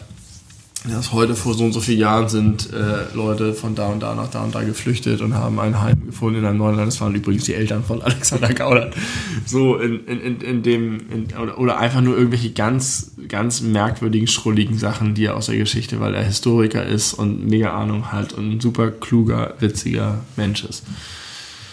Schöne Grüße an dich, falls du uns zuhörst. Wusste ich gar nicht. Aber wenn er uns hört, Hast du kennengelernt, mal, glaube ich. das gibt's doch gar nicht. Wenn du uns hörst, lieber äh, Mensch hinter verrückte Geschichte, äh, twitter doch mal zu unserem Podcast. Du hast eine fette Reichweite. Er hat echt eine Pferderei, mit völlig zu Recht. Zu Das Recht, absolut. Nische. Das ist ein geiler Account. Der macht nämlich, glaube ich, auch einen Podcast. Der schreibt auch, glaube ich, gerade ein Buch über, über die Geschichte der Autobahn in Deutschland und äh, hat irgendwie, hat für Geo Epoche gearbeitet oder arbeitet jetzt für Geo Epoche und so weiter und, oder PM History und so. Starker Typ. Starker Typ. Also verrückte Geschichte auf Twitter. Shoutout geht raus an diesen Account. Beltracci, die Kunst der Fälschung, ist eine geile Netflix-Doku. Und äh, ich wollte dir nochmal erzählen, dass ich finde, dass das Aufpumpen von Reifen und das Zähnebürsten, Zähnebürsten. Äh, Zähneputzen. Zähneputzen, ja. mit Bürsten, Ja, ja. sich beides anfühlen. Jetzt kommen wir mal wieder zu unserem äh, klassischen Themen des Podcasts, wie Anachronismen. Ich habe manchmal das Gefühl, das sind Sachen, wo ich mir auch vorstellen könnte, das hat meine, meine Oma hat sich noch mit so einer Bürste die Zähne geschrubbt und die muss noch mit einer Luftpumpe immer ihr Fahrrad aufpumpen. Das sind Dinge, die unsere Zivilisation eigentlich erledigt haben müsste. Das kann nicht sein. Ja, auch durch elektrische Zahnbürsten und elektrische Nee, aber auch Luftpumpen. das, elektrische Zahnbürsten, elektrische Luftpumpen. Naja, doch. Ja, an Tankstellen meinst du diese, ja, aber trotzdem, dass du überhaupt mit Luft in Reifen fahren musst und dass du die erneuern musst und dass die das nicht halten. Moment, du, du, du beschwerst dich gerade darüber, dass es noch nichts, Ja. ke- keine Fortentwicklung von Luft gibt. Ja, von, von Luft in Reifen. Was, was ist das für ein Scheißkonzept? Die weicht weg. Das kann doch nicht sein, dass ich ständig mein Fahrrad aufpumpen muss. Das erinnert mich an eine Donald Duck-Geschichte, die ich mal im, im, im, im der Mickey Mouse Magazin gelesen habe, wo so eine verkehrte Welt war, wo die Straßen aus Gummi waren, die Reifen aus, aus äh, Asphalt. Das ist geil. Das ist ganz geil, aber das war jetzt auch nicht unbedingt zukunftsträchtig. Kann Nee, finde ich auch. Aber kannst du es nicht verstehen, dass es irgendwie wirkt wie so eine Sache nein, aus, nein, aus nein, von nein. früher? Nein, das kann ich, in dem Fall kann ich es nicht verstehen, weil ich finde, das ist einfach, es gibt Dinge, die sind einfach von vornherein so genial gedacht. Nee, das Die ist nämlich nicht genial. Was ist denn mit einem Reifen oder einem Rad? Der Ein Rad- Reifen ist super fehleranfällig, weil ständig kann da irgendwas reingehen und dann ist da ein Loch drin. Das ist so kacke. Und dass ich das Ding ständig aufpumpen muss, weil die Luft entweicht, die ich da reinpuste. Ich Ja, muss dann da musst du dir mal hochwertige Reifen und Mäntel kaufen. Ich mache immer die geile, aber jetzt habe ich habe gerade gelernt, es ist wohl so, manchmal ist der Schlauch kaputt und dann tauschen die den Schlauch aus. Aber im Mantel ist Ja. noch das, was den Schlauch ja, kaputt ja, gemacht hat. Das lassen die drin, die Spacken. ja, Spacken darf man sagen, ne? weiß ich nicht, wahrscheinlich. Was heißt eigentlich Spacken? Spasti darf man nicht sagen, weil das ist Behinderten Ja. äh, diskriminieren, aber Spacken darf man, glaube ich, sagen. Wahrscheinlich. Also die scheiß Spacken im Fahrradhändlergeschäft machen mir da einen neuen Schlauch rauf, packen den alten Mantel drauf, da ist aber immer noch irgendwie eine Scherbe oder ein Nagel oder was weiß ich, ein halbes Messer von dem Arschloch, der mir das zerschlitzt da drin. Und dann bohrt das im Laufe der nächsten Woche wieder ein neues Loch in den neuen Schlauch. Haben die keinen guten Job gemacht? Gar keinen guten Job. Aber ich musste wochenlang drauf warten, weil wegen Corona alle scheiß Leute Fahrrad fahren. Aber man muss auch mal sagen, dass Reifen reparieren, Kann man ist auch ein- selber machen. Kann man wirklich selber machen. habe ich keinen Bock drauf. Deswegen gehe ich zu meiner freundlichen Werkstatt und lass das machen. Weil ich denke, die checken das auf jeden Fall, dass im Mantel nicht noch ein halber Dolch drin steckt. Aber nein, sie verkacken es und ich muss jetzt schon wieder irgendwie humpeln mit meinem Scheißfahrer. Ja, ich hasse ist, es. Das ist blöd. Und warum aber- ist da überhaupt Luft drin? Warum ist da nicht irgend einfach ein Rad, das einfach sich dreht und massiv ist? Und voll gut funktioniert, aber trotzdem leicht ist, aus irgendeinem geilen Kunststoff. Ja, weil es diesen Kunststoff nicht gibt, ganz Das einfach. kann doch nicht sein. Da muss doch die Menschheit weiter sein. Wir haben 2020 und Zähneputzen genauso mit Borsten. Schrubbe ich mir mechanisch die Scheiße da weg. Da muss ich doch einfach einmal so mit Zzzz fertig. Never change a winning team. Nee, das ist nicht Winning. Das ist negatives und nervig. Nein, jeden Morgen und jeden Abend muss ich mir die ist Kacke super winning, schrubben. weil wenn du äh, überlegst, was du da für einen Effekt von hast, dass du mit Glück 80 Jahre lang deine Zähne behalten kannst. Wir haben eine, früher kannst du auch sagen, wir haben eine Waschmaschine erfunden. Du kannst auch sagen, war, hat doch gut geklappt, dass ich die Wäsche Ja, aber irgendwann irgendwie am Reißbrett oder wie das heißt, Evolution da am hat, Waschbrett. manchmal ist ja auch so eine, so eine Technik-Evolution am Ende angelangt. Doch nicht bei der Zahnbürste. Offensichtlich ja schon. Mit so kleinen es gibt Ultraschall-Zahnbürsten, Alter. Ich, es gibt jetzt eine Werbung, ja, mit so, so habe ich, so, so äh, Sonic Care. ja, genau. Die, das ist aber nicht so, dass die mit Schall das bürsten, sondern die werden irgendwie mit Schall schneller gemacht. Oder aber es sind am Ende immer noch Borsten, die dir die Scheiße von den Zähnen schrubben. Und jetzt habe ich irgend so eine YouTube-Werbung gesehen, dass es irgend so ein Ding gibt, was du dir so reinsetzt, die Revolution der Zahntechnik. Weiß ich nicht, vielleicht ist das das, was ich suche, aber die Menschheit hat verdammt nochmal viel zu lange gebraucht um das zu erfinden. Es ist doch wirklich so, du denkst irgendwie ja früher, mein Opa oder mein, mein Uropa, was, wie die sich gewaschen haben und was die alles für, für Sachen auf sich nehmen mussten. Und ich muss immer noch meinen Reifen aufpumpen und immer noch. Aber genauso oft sagt man ja auch, das hat wahr sein. bei Oma und Opa schon gut funktioniert. Und das ist irgendwie so ein Nee, alther, das sag ich althergemachtes nie. Hausmittel. Ich aber die Gesellschaft sagt das. Ja, manchmal funktioniert das, denn dann machst du Wadenwickel oder so eine Scheiße, okay. Ja. Oder legst dir eine Zwiebel auf den Wespenstich, okay.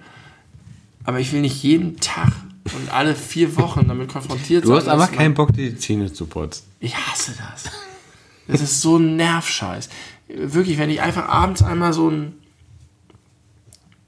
so eine, irgend so eine Schallscheiße oder irgend so eine chemische Flüssigkeit einmal gurgeln raus, fertig. Ja, muss Chemie, doch möglich Chemie, Chemie könnte das vielleicht lösen. Aber das ist halt hochkomplex, ne? Weil es muss eine chemische Zusammensetzung sein, die Mundbakterien tötet, außer die, die gut sind. Es gibt auch viele Richtig. gute Bakterien. Aber was ist das überhaupt für eine Entwicklung der Evolution? Warum haben, sind wir ausgestattet mit einem Gebiss, das so viel Pflege bedarf? Das ist eine gute Weil es Frage. sonst so wehtut Ja, oder ausfällt ja. und wir brauchen die Scheißzähne. Gute Frage. Die, ich habe gerade gelernt, die Dinos, es gibt Dinos, denen wachsen im Laufe ihres Lebens 10.000 Zähne, weil die ständig ihr Gebiss verlieren und erneuern. Das wäre mal eine Maßnahme. Einfach abends nach dem Abendbrot die Zähne rausspucken, morgens sind die neuen da. Ja. Kannst du ja mal vorschlagen bei Charles Darwin. Ja, bei Gott. Übrigens, ganz kurzer Callback zu, keine Ahnung, vor drei Folgen oder so. Die Beagle, von der ich behauptet habe, da wäre Columbus drauf äh, rumgeschippert, ist das Schiff von Charles Darwin gewesen. Ah. Damit ist er Richtung Galapagos. Äh, Santa Maria. Ah ja. Äh, Columbus fuhr auf der Santa Maria und, Und? Charles Darwin auf der Was für ein Landsmann war er? war, wie ich äh, vermutet Italiener. habe, Italiener. Ich Und ist aber tatsächlich beim italienischen König abgeblitzt und beim spanischen König Das habe ich jetzt nicht nochmal verifiziert, aber da bin ich mir ziemlich aus sicher. seinem Heimathafen Genua im Namen des Span spanischer Flagge Genau. als Italiener losgefahren. Ja. Italiener Kartoffel war er die ganze. Zeit. Was er mit der Kartoffel gemacht hat, weiß ich nicht. Aber so, das habe ich mittlerweile recherchiert und Ich herausgefunden. könnte jetzt noch stundenlang mit dir weitersprechen. ja, lass uns das doch tun. Aber, Ist doch, die erst, Folge ist schon ist doch 1,18. erst vier vor zwölf. In vier Minuten kommt unsere neue Folge. Alles über Lutz. Ja. Sehr gut. Ich habe auch noch. Ach nee, das kann ich jetzt nicht anfangen. Äh, Wir könnten auch überlegen, ob wir jetzt sagen, das ist einfach eine schöne Special-Folge gewesen. Die brechen wir jetzt ab und jetzt nehmen wir noch eine knackige, einstündige Folge auf. Bist du verrückt? Du willst doch morgen früh raus. Du musst morgen früh raus. Darüber diskutieren wir jetzt nicht. Wir machen jetzt einfach noch 10, 15, 20 Minuten und dann gucken wir, ob wir das eine- als Ich habe so Special-Folge viel. machen. Mein, ich- meine, ja, aber wir haben ja noch Zeit. Wir Blase machen- platzt gleich. Also musst du- mein, musst du schon nicht meine echte Blase, aber. Ich möchte ganz kurz, pass auf. Jeder hat noch ein Thema. War es nur eins? Jeder hat noch ein Thema. Weißt du, wie viel ich hier habe? Ja, hallo, es läuft uns doch nicht weg. Jetzt entspann dich mal. Pass Kann auf. mich nicht entspannen.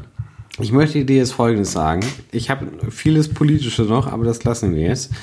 Äh, Ich habe was Musikalisches. Und zwar, Wir machen jeder noch zwei Sachen, okay? jeder noch zwei Sachen. Okay, ich fange an mit meiner ersten Sache. Nummer eins. Ja. Ähm, versuche bitte mir Popmusik zu definieren. Was, was klassifiziert Popmusik als Popmusik? Einfache Struktur, schnell erkennbar, schnell erlernbar, schnell wiedererkennbar, wiederholende Muster ähm, und in einem gesellschaftlichen Kontext, in dem das, was insgesamt geboten wird, auch schon schnell wiedererkannt wird. Also einen hohen Wiedererkennungswert, instant aufgrund von Intertextualität. Das ist ein Werk, das in einem Kontext steht von vielen anderen Werken, die so ähnlich sind und in sich auch sehr eine sehr schnell, leicht erlernbare, vertraute ähm, Struktur, die mit Wiederholung arbeitet. Ich habe gerade einen schönen Begriff gelesen, Legit, äh, ähm, ähm, ähm, Legitimierung durch Wiederholung. Das heißt, Bohemian Rhapsody ist keine Popmusik. Richtig. Ist We Are the Champions Popmusik? Ja, ich würde sagen, We Are the Champions ist Stadionrock und Stadionrock ist Popmusik. Also bei dir ist die Definition von Popmusik wirklich ganz analytisch auf Struktur aufgebaut, auf Wiederholung äh, aufgebaut und auf ähnliche und, und, Muster Und Einfachheit. und. Einfachheit aufgebaut. Also einfache Harmonien, nicht irgendwie krasse, Mhm. Okay. komische Ausbereiche in, in die, wie heißt denn das? Tonika, Subdominante, Dominante. Es muss irgendwie, es muss sehr viel um die Tonika, die Subdominante und die Dominante sich drehen. Wie heißen die anderen? Keiner kennt sie, weil es nicht Pop ist. Terz. Nein, Terz ist ein anderer, ein anderer, ein anderer Bereich. Terz ist Sekunde und Quarte und Quinte und so. Aber Subdominante, Tonika, äh, Terz Dominante nicht, sind die. Sind Terz die, ist nicht äh, Quinte, Terz ist Terz und dann Ja, aber Terz ist, in einem, Terz ist in einem äh, äh, Bereich von Quinte, Quarte, Terz. Das sind sozusagen die Halbtonschritte. Eine Terz sind drei Halbtonschritte. Es gibt noch die kleine, die verminderte Terz und die kleine Terz und die große Terz. Es kommt an, wie viele Halbtonschritte du übereinander baust, wie viel Abstand zwischen den Noten ist. Aber die, die Tonika ist sozusagen, wenn du, wenn du in, in C-Dur ein Stück hast, ist C die Tonika. Äh, E ist, glaube ich, die Subdominante. F ist die Dominante, ich weiß nicht, ungefähr so. Und es gibt aber auch, jeder Akkord hat dann sozusagen einen von diesen Septime gibt es, glaube ich, noch da drin. Ja, ja, ich, ich, ja, d- E7 und so ein Shit. Ja, ja, das, das ist mir klar. Das heißt, da geht es wirklich auch um, um, um, um tonale Ja. Einschränkungen, die Popmusik Ja, erfüllen muss. Und wenn es darüber hinausgeht, ist es schon außerhalb von Popmusik. Ja. Also, Okay, pass auf. Meine Grundthese ist, jeder Mensch hat eine unterschiedliche Definition von Popmusik. Ich habe nämlich schon sehr häufig bei dieser Thematik gehört, Popmusik ist alles, was populär, sprich was erfolgreich ist. Alles, was irgendwie Das in den Charts ist, ist Popmusik. Zum Beispiel Bohemian Rhapsody Ja. wäre in der Definition Popmusik. Ja. Ich für mich kann Popmusik überhaupt nicht definieren. Für mich ist Popmusik eigentlich keine, keine Musikrichtung. Das geht so ein bisschen in deine Richtung, dass es einfach eine, eine Kategorisierung von Musik ist, die sehr einfach ist und durch Wiederholung auffällt und simpel. Aber ich finde das auch nicht ganz verkehrt zu sagen, Popmusik, populär, popular, erfolgreich. Aber dann gehört ja ja alles, was sich viel verkauft und Das viel braucht, dann angehört brauchst du die zu. Definition nicht. Du kannst einfach sagen, also, dann kannst du einfach sagen, erfolgreiche Musik. Das Ja, ist aber kein Genre. ich glaube, und das ist, glaube ich, meine Pop ist ein Grundthese, Genre. man kann, nein, ich glaube, Pop ist kein Genre. Ich glaube, Pop kann man komplett wegtun als, als, als, äh, das würde ich nicht sagen. Also Ich, ich, ich, also das, dem hätte ich vielleicht zugestimmt. Weil ich finde, Entschuldigung ganz kurz, um, das, um den Punkt zu Ende zu bringen, dass man We Are the Champions niemals in eine Kategorie bringen kann mit Schnie, Schnar, Schnappi. Und Schnie, Schnar, Schnappi ist Popmusik. Und We Are the Champions ist nach deiner Definition auch Popmusik. Beides ist einfach, beides glänzt durch äh, Wiederholung, beides ist irgendwie ja, aber du kannst ja, das macht nichts, weil du kannst, du kannst gute Popmusik und schlechte Popmusik haben. Interessante Popmusik und langweilige Popmusik haben. Und äh, ich habe tatsächlich gerade einen, ausführlichen äh, Text, äh, kein ausführlich, ich habe einen Text über Popmusik geschrieben für mein kleines Nebenprojekt Walljump, die Videospiel, das Videospielmagazin, wo ich von Popmusik im besten Sinne geschrieben habe, als etwas, was ein erstmal unscheinbar und, und simpel und zuckrig und leicht erscheint, aber einen irgendwo doch berührt ähm, innerhalb dieses, dieses Kontext, weil es um den Kontext geht. Äh, Wir schon wieder im Kontext. Äh, und da kann Popmusik richtig eingesetzt ganz viel bewirken emotional. Ja, aber Weil es mit vertrauten Dingen arbeitet und dich irgendwie dann aber von hinten doch kalt erwischt. Also Popmusik ist kein Qualitätsurteil. Es ist ein Genre. ja, richtig, aber ich glaube nicht, dass es ein Genre Und du ist. kannst, kannst einfach tolle Popmusik und weniger tolle Popmusik stellen. Und, und Popmusik hat- be, be, be- äh, ist halt deswegen schwierig als Genre zu sehen, weil es nicht ein absolutes Genre ist, sondern ein relatives Genre. Es bezieht sich sozusagen auf den, den Kontext, in dem es sich befindet. Und wenn es Dinge reproduziert und Dinge wiedergibt, die bei Popmusik geht es darum, dass es leicht zugänglich ist. Gibt es, abgesehen von der Popmusik, irgendein anderes relatives Genre im Bereich Will ich Musik? nicht sagen, nein. Nur Äh, Popmusik, ist relativ. tatsächlich- Alles Popmusik- andere ist absolut. Popmusik ist tatsächlich, naja, alle Genres beziehen sich auch aufeinander und Ja, in Abgrenzung ja, zueinander. klar, Aber natürlich. Popmusik würde ich tatsächlich sagen, ist eine Kategorie, die sich, ein, ein Genre, das sich anders verhält als andere Genres. Also ein Genre, das sich aus anderen Genres zusammen. Genau, es geht sozusagen nicht nur nicht darum, was sind die Instrumente, wie ist es gespielt, wie ist es komponiert, sondern es geht um den Strukturen. um, um, um die Zugänglichkeit inmitten eines musikalischen Gesamtkontextes. Da, wo du, so, wo du sozusagen tatsächlich viele Leute einfach hinführen kannst. Und es kann sein, dass manchmal ein sehr sperriges Stück aus verschiedenen Gründen extrem populär wird. Aber deswegen ist es noch keine Popmusik. Kann Popmusik auch Popmusik sein, ohne erfolgreich zu sein und ohne Ja. viel gehört zu Ja. werden, weil es nur irgendwie Das, eine das siehst du B-Seite auch daran ist? zum Beispiel, der, ähm, ähm, es gibt eine, ein wunderbares Kinderhörspiel. Eule findet den Beat. Und es ist wirklich richtig, richtig schön. Da gibt es inzwischen drei, drei Alben von.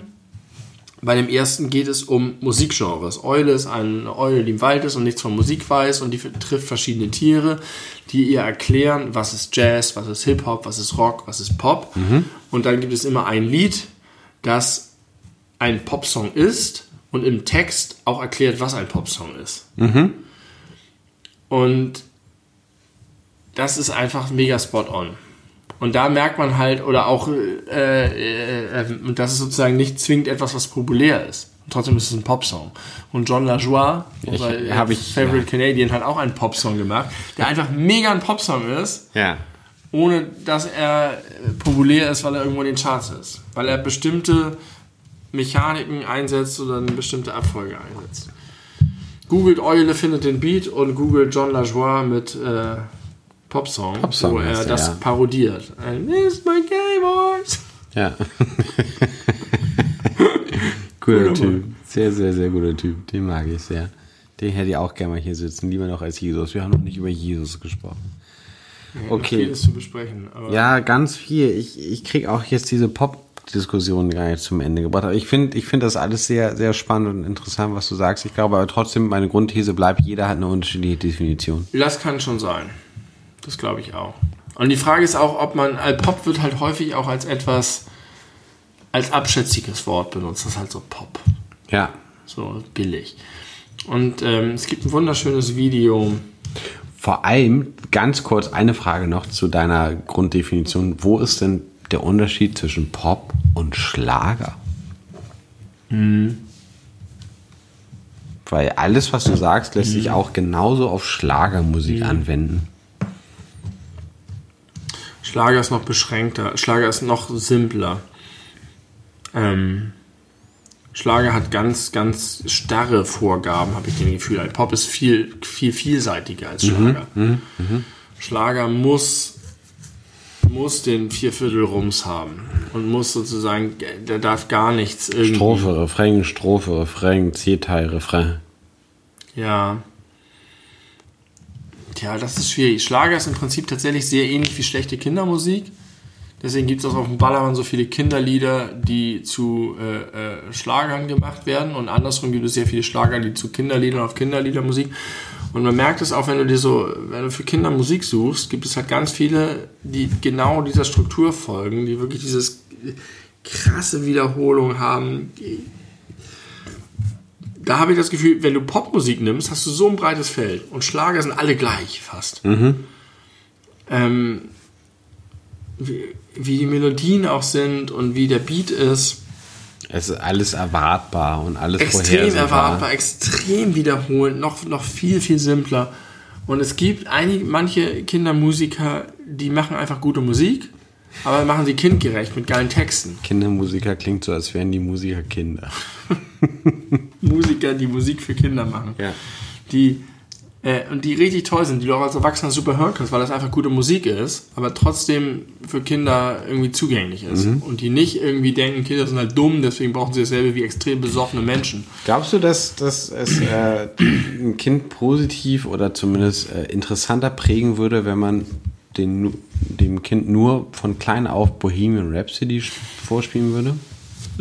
Oder so Zwölftonmusik und es kennt gar nichts anderes? Ich glaube, du, es ist wie allen, du musst einfach, du musst einfach eine Bandbreite geben. Du musst einfach eine Möglichkeit geben, für die Menschen selber was für sich zu entdecken. Aber Es guck mal. nie darum, du setzt ihnen ja nichts vor. Du sagst ja nicht, friss das, denn das ist gut. Das ist schon klar, aber Kindermusik funktioniert wahrscheinlich deswegen, weil das eine, eine sehr einfach und leicht zugänglich ist.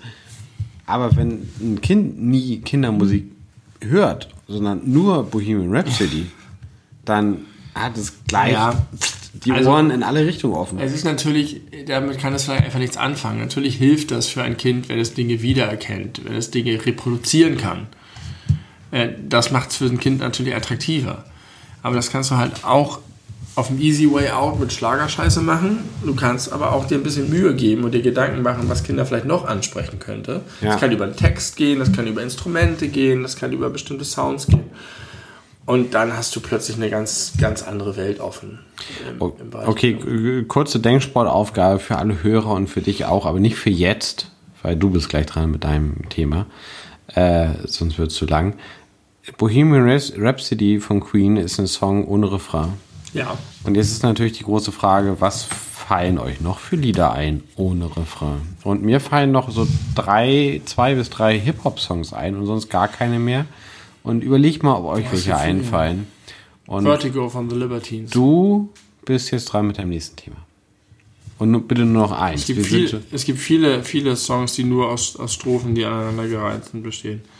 Nee, ich mache zwei Themen, denn ich mache wie immer eins von ganz oben, damit das von ganz oben endlich weg ist.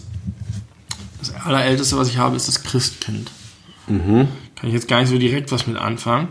Außer, dass ich einfach die Existenz des Christkindes völlig absurd finde. Verstehe ich auch nicht so richtig, was, Was es ist das soll. verdammte Christkind? Christ, Jesus Christ, Kind von Jesus Christus gibt's nicht. Nee, eben. Was ist das Christkind? Ja, ach, komm mal Das hier. Christkind Doch. ist ja im Prinzip wie der Weihnachtsmann, nur im Süden. Das Christkind bringt die Geschenke und ich glaube, das Christkind bringt sie auch erst am 25. Keine Ahnung. Und äh, denn ich, ich habe irgendwas steckte dahinter, weil die ganze Geschichte des Christkinds ist mega weird, weil niemand eine echte, richtige Vorstellung vom Christkind hat. Das Christkind bringt auch Geschenke? Ja, ja. Das Ja? Christkind ist die, ist die äh, Entsprechung zum Weihnachtsmann Hm. in vielen Bundesländern. War das Christkind schon da? Ah ja. Weil man weiß nicht, wer das ist, wo das herkommt. Man hat keine Vorstellung. Ich habe nämlich Leute im Prinzip interviewt, die aus dem Süden kommen, aus Stuttgart, in der Nähe von Stuttgart. Und da war halt, da fehlte was. Und das da- war so eine, es ist so eine da Leerstelle. Gibt's denn da auch einen Weihnachtsmann? Nee, Gar nicht. nein. Der, der das ist komplett ersetzt. ersetzt den Weihnachtsmann. Komplettes Substitut. Okay. Das Christkind Keine steht Ahnung. vor der Tür. Kann ich dir nicht sagen, finde ich, finde ich weird. Ich will nicht, dass irgendein Kind vor meiner Tür Nee, steht. und warum bringt das Kind und was, was ist, von wem ist das überhaupt das Kind? Und warum muss das Kind Geschenke austragen? Und was, was ist überhaupt da los? Und das Christkind tritt auch nicht in Erscheinung, so wie der Weihnachtsmann, der kommt ja ins, ins Haus und sagt, oh, oh, oh, oh, hier und oh, oh, danke für die Kekse, Kekse, oh, oh, was du Ja, brauchst, ja, ja. ja. Und das Christkind ist so eine flüchtige, merkwürdige, es ist gar nicht richtig greifbar für die Kinder. Ja, Es ist nee, einfach finde nur ein vage Scheiße. Ich Und lehne es, das- es, ärgert, das- es ärgert mich. Ich lehne das Christkind, Christkind Ja, ab. Ich lehne das rundheraus. ab und, und wenn, wenn du uns hörst, Christkind, hör auf. Hör auf, einfach Geschenke auszutragen. Lass den Weihnachtsmann. Nein, hör auf, uns zu hören. Ich will den Job jetzt nicht äh, streitig machen. Doch. Stell dir mal vor, wir denken falsch oder glauben falsch und das Christkind macht alles allein. Und wenn wir jetzt sagen, dass es aufhören soll, kriegt keiner mehr Geschenke. Warum soll das Christkind auf uns hören? Weil es Fan es von unserem Macht hat. Podcast ist. Du hast ganz am Anfang gesagt, es ist dein Lieblingspodcast und vielleicht bist du das große Vorbild Und von glaubst, das Christkind ist jetzt krass verunsichert, weil Ja, wir es kann ich mir vorstellen, ziehen. kann ich mir Dann hat es vorstellen. aber auch einfach scheiß Marketing betrieben. Schreib uns mal bei Instagram. Wir sind belebu-podcast, da kannst du uns finden. Äh, liebes Christkind, wenn du das Es hörst. ist zu lange her. Ich hatte tatsächlich, ich hatte, es gab, gab einige sehr, sehr große Merkwürdigkeiten in Bezug auf das Christkind. auch, Ich dass- check das nicht. Auch, dass es ein Kind ist. Warum muss es ein Kind sein? Das ist wie in Bangladesch und eine H&M-Filiale. Jetzt habe ich noch eine schöne Sache. Ich habe hier nämlich einen Link zu einem Tweet. Ich zeige dir den einmal. Es ist ein Tweet von Gavin Karlmeier. Er schreibt Jumbo Schreiner, Godfather of Community Man. Oh, das kenne ich. Seit, Das seit- kenn ich. Seit, vieler, seit, seit langer Zeit beschäftigt mich Jumbo Schreiner, wenn wir immer wieder über ihn reden, wie er die XXL-Schnitzel verdient. Genau, ich will, ich will ganz kurz, ganz kurz äh, Kontext schaffen. Jumbo Schreiner, sollte ihn jemand nicht kennen, ist ein, ein Weltstar, möchte ich sagen, von Pro7, meistens bei Galileo zu sehen. Ein großer, glatzköpfiger, korpulenter Mann, der äh, eigentlich seine, seine einzige Daseinsberechtigung darin hat, dass er extrem viel essen kann und Ja. richtig große Portionen super geil findet. Und der fliegt um die ganze Welt äh, im Auftrag von Pro7 und frisst so viel er kann.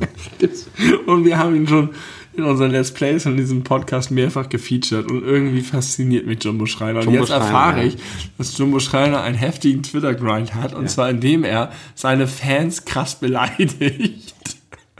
Und so unnötig beleidigt. Einfach aus dem Nichts heraus. äh, ich kann das dir empfehlen, was Gavin Karlmeier getweetet hat. Es ist einfach so, er postet ein Bild von sich, wo er einfach einen, einen riesengroßen Hackbraten mit Käse überbraten, gefüllt mit Bacon und noch mehr Käse hat und den liebevoll betrachtet. Und darunter schreibt einfach nur Tanja Bayer-Grösslein, jetzt, wenn der Bacon innen noch schön knusprig wäre, wäre es perfekt. Lachsmiley. Acht Likes hat Tanja dafür bekommen. Und es ist offensichtlich einfach nur, es ist gar nicht böse gemeint. Überhaupt es ist nicht. einfach nur lieb und so. Ja. Und Jumbo Schreiner kann einfach nicht anders und antwortet, Tanja Bayer-Größlein, perfekt wäre es erst, wenn man nicht immer seinen neunmal klugen Kommentare dazu abgeben muss, aber du kannst es gerne nach Grillen und Speck benutzen, wie es dir gefällt. Das ist doch ein Angebot. Aber vergesst da nicht ein Foto zu posten, damit ich auch was Kluges dazu sagen kann. Und dann kommt darunter eine Kaskade von Sachen. so kacke wie Schreiner ist keiner. Jumbo, alter Sportsfreund, pass auf dein Herz auf. Antwort von Schreiner Jumbo. Vielen Dank für deinen sicher gut gemeinten, ungefragten Tipp. Dir wünsche ich noch weiterhin viel Spaß mit dem Rest deiner Pubertät. Und er ist einfach, der ist so ein Typ, der hat tatsächlich ein paar Fans, weil er extrem viel frisst. Und dann haut er ihn allen in die Fresse. Und irgendwie begeistert mich das. Dick im Bauch, dünnhäutig rundherum. So kann man Jumbo Schreiner ganz gut beschreiben. Der, der Typ lässt mich nicht los. Das ist so ähnlich wie du mit deiner Trump-Sucht. Wie ist, geht's dir damit eigentlich? Bist du da durch? Hm, Kann ich nicht ganz, ganz behaupten. äh, So kacke wie Schreiner. aber ich will jetzt nicht auf so einer dunklen Note enden, aber du hast die Frage gestellt. Ich, äh, die, die Trump-Sucht generell nach den News ist immer noch vorhanden, aber äh, es ist mit einem zunehmend schlechten Gefühl und wenn man sich so anguckt, was so in Portland und so los ist, Es ist beängstigend, oder? das ist einfach ein krasser Das ist wie so eine Dystopie. Ich habe mal ein Buch gelesen von furchtbar. Philip Roth. Ja. Äh, äh, The Plot Against America, Verschwörung gegen Amerika.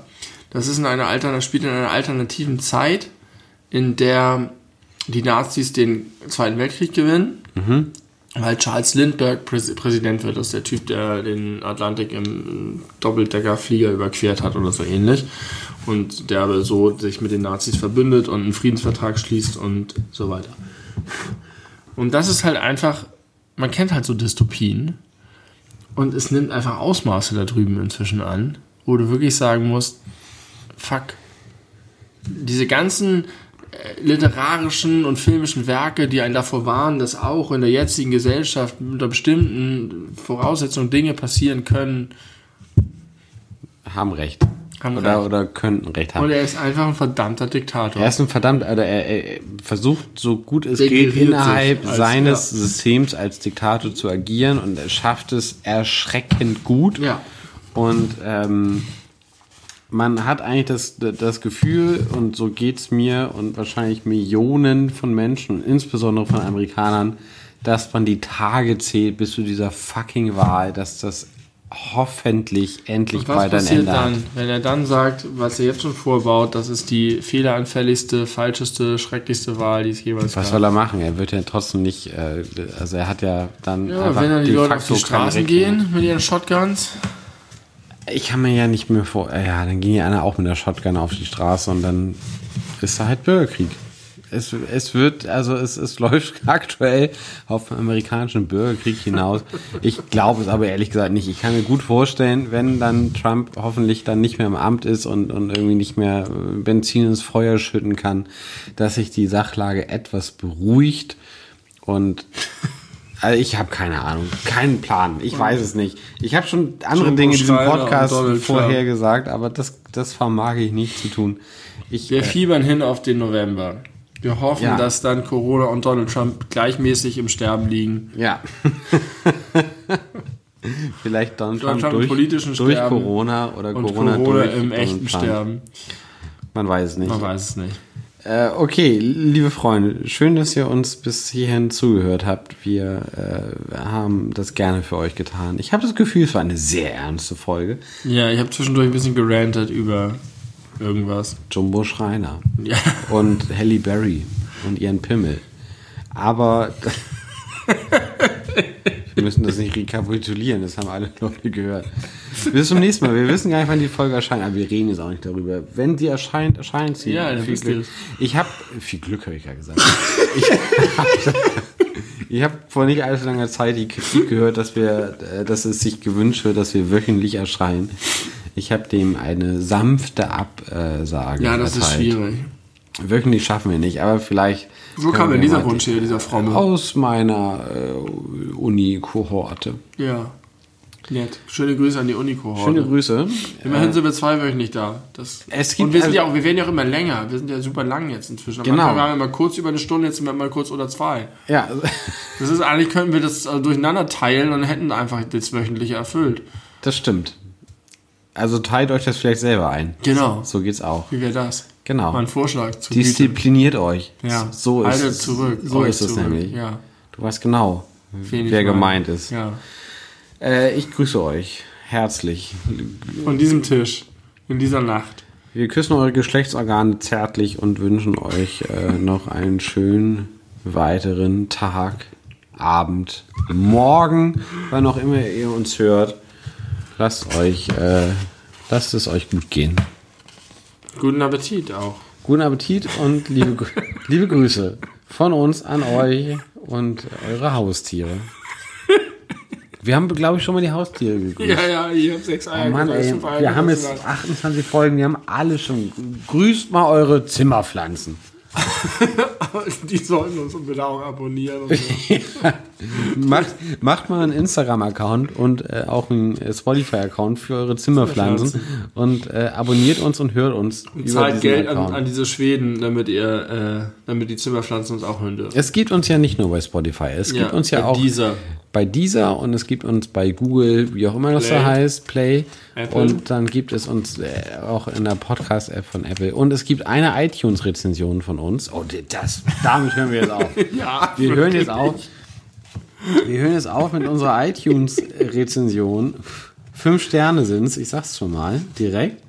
Ich werde sie zitieren. Von wem kennen wir die Person? Pass auf, ich lese sie vor. Vielleicht, vielleicht kannst du drauf kommen, von wem das ist. Ich muss mal ganz kurz gucken, wie das hier Ich muss überhaupt... schon wieder pinkeln. Ich habe heute 17 Mal gepinkelt. Was ist da nur los? Weiß nicht, aber jetzt Wo musst kommt da die ganze Flüssigkeit her? Ah, wie geht denn das? Wie, kommt, wie kann man sich das denn Ich habe jetzt schon im, im, im Post, im äh, Podcast, Ich weiß, ich ziehe immer schon mal einen Schnotter hoch, was ich eigentlich verhindere, aber jetzt ist einfach mal, sind alle, einfach mal alle Dämme gebrochen. Da. Fünf Sterne. Ach, warum kann ich sie nicht anklicken? Ja. Warte kurz. Oh, ist das scheiße. Nächstes Mal kommt sowas wie Ponyreiten, Bilderbingo, Panda-Bilderbuch, Beerdigung, ich glaube nicht an Hände waschen. Ich Oder, glaube nicht an Hände waschen. Wirklich? oder Ah, Himmel pass auf. und Phil Collins. Das sind die Teaser für Oh, die Phil, nächste Collins, Folge. Phil Collins ist gut. Also, die Überschrift ist der beste Mhm. Podcast für den Punkt, Punkt, Punkt. Danach kann ich es nicht mehr lesen. Dann, Warum? Ich weiß nicht, ist zu lang. Das gibt's ja nicht. Also, die beleuchteten Brüder in Für Klammern. den, für den Einschlafteil des Abends. Die beleuchteten Brüder in Klammern oder kurz Belebu, Klammer zu, sind zwei sympathische Hamburger, die seit fast 20 Jahren beste Freunde sind und über ihre Alltagsbeobachtungen und Erlebnisse schnacken. Die fünf Sterne sind nicht nur deswegen berechtigt, weil ich einer von ihnen bin, sondern weil der Podcast objektiv einfach ein gutes Stück Unterhaltung bietet. Glaubt mir. Das ist unsere einzige iTunes-Rezension. Wenn ihr, uns, wenn ihr uns jetzt noch hört, nach einer Stunde 45 Minuten, bitte, bitte, bitte, schreibt uns doch mal eine iTunes-Rezension. Das wäre richtig Und zwar nett. eine ehrlich aus dem Herzen. Eine- Wenn es nur vier Sterne sind, ist auch okay. Und wenn es nur ein Stern ist, mit konstruktiver Kritik auch Ja, okay. dann schreibt uns das lieber vorher direkt. Ja, und Dann können genau. wir die abfedern. Du hast recht. Dann nicht bei iTunes, dann direkt zu uns. Vier Sterne sind okay, alles unter vier Sterne erstmal mit uns absprechen. Ja. Das wäre toll. Aber äh, rezensiert uns mal bei, bei iTunes, da habe ich, hab ich Lust drauf. Und wundert euch nicht, es dauert eine Weile, bis man das lesen kann. Ja, und wir lesen es dann hier auch vor. Auf jeden Folge Fall. Folgen. Safe lesen wir das vor. Alles bis 100 Rezensionen lesen wir vor. Bis zum nächsten Mal, eure beleuchteten Brüder. Wir sagen bis bald.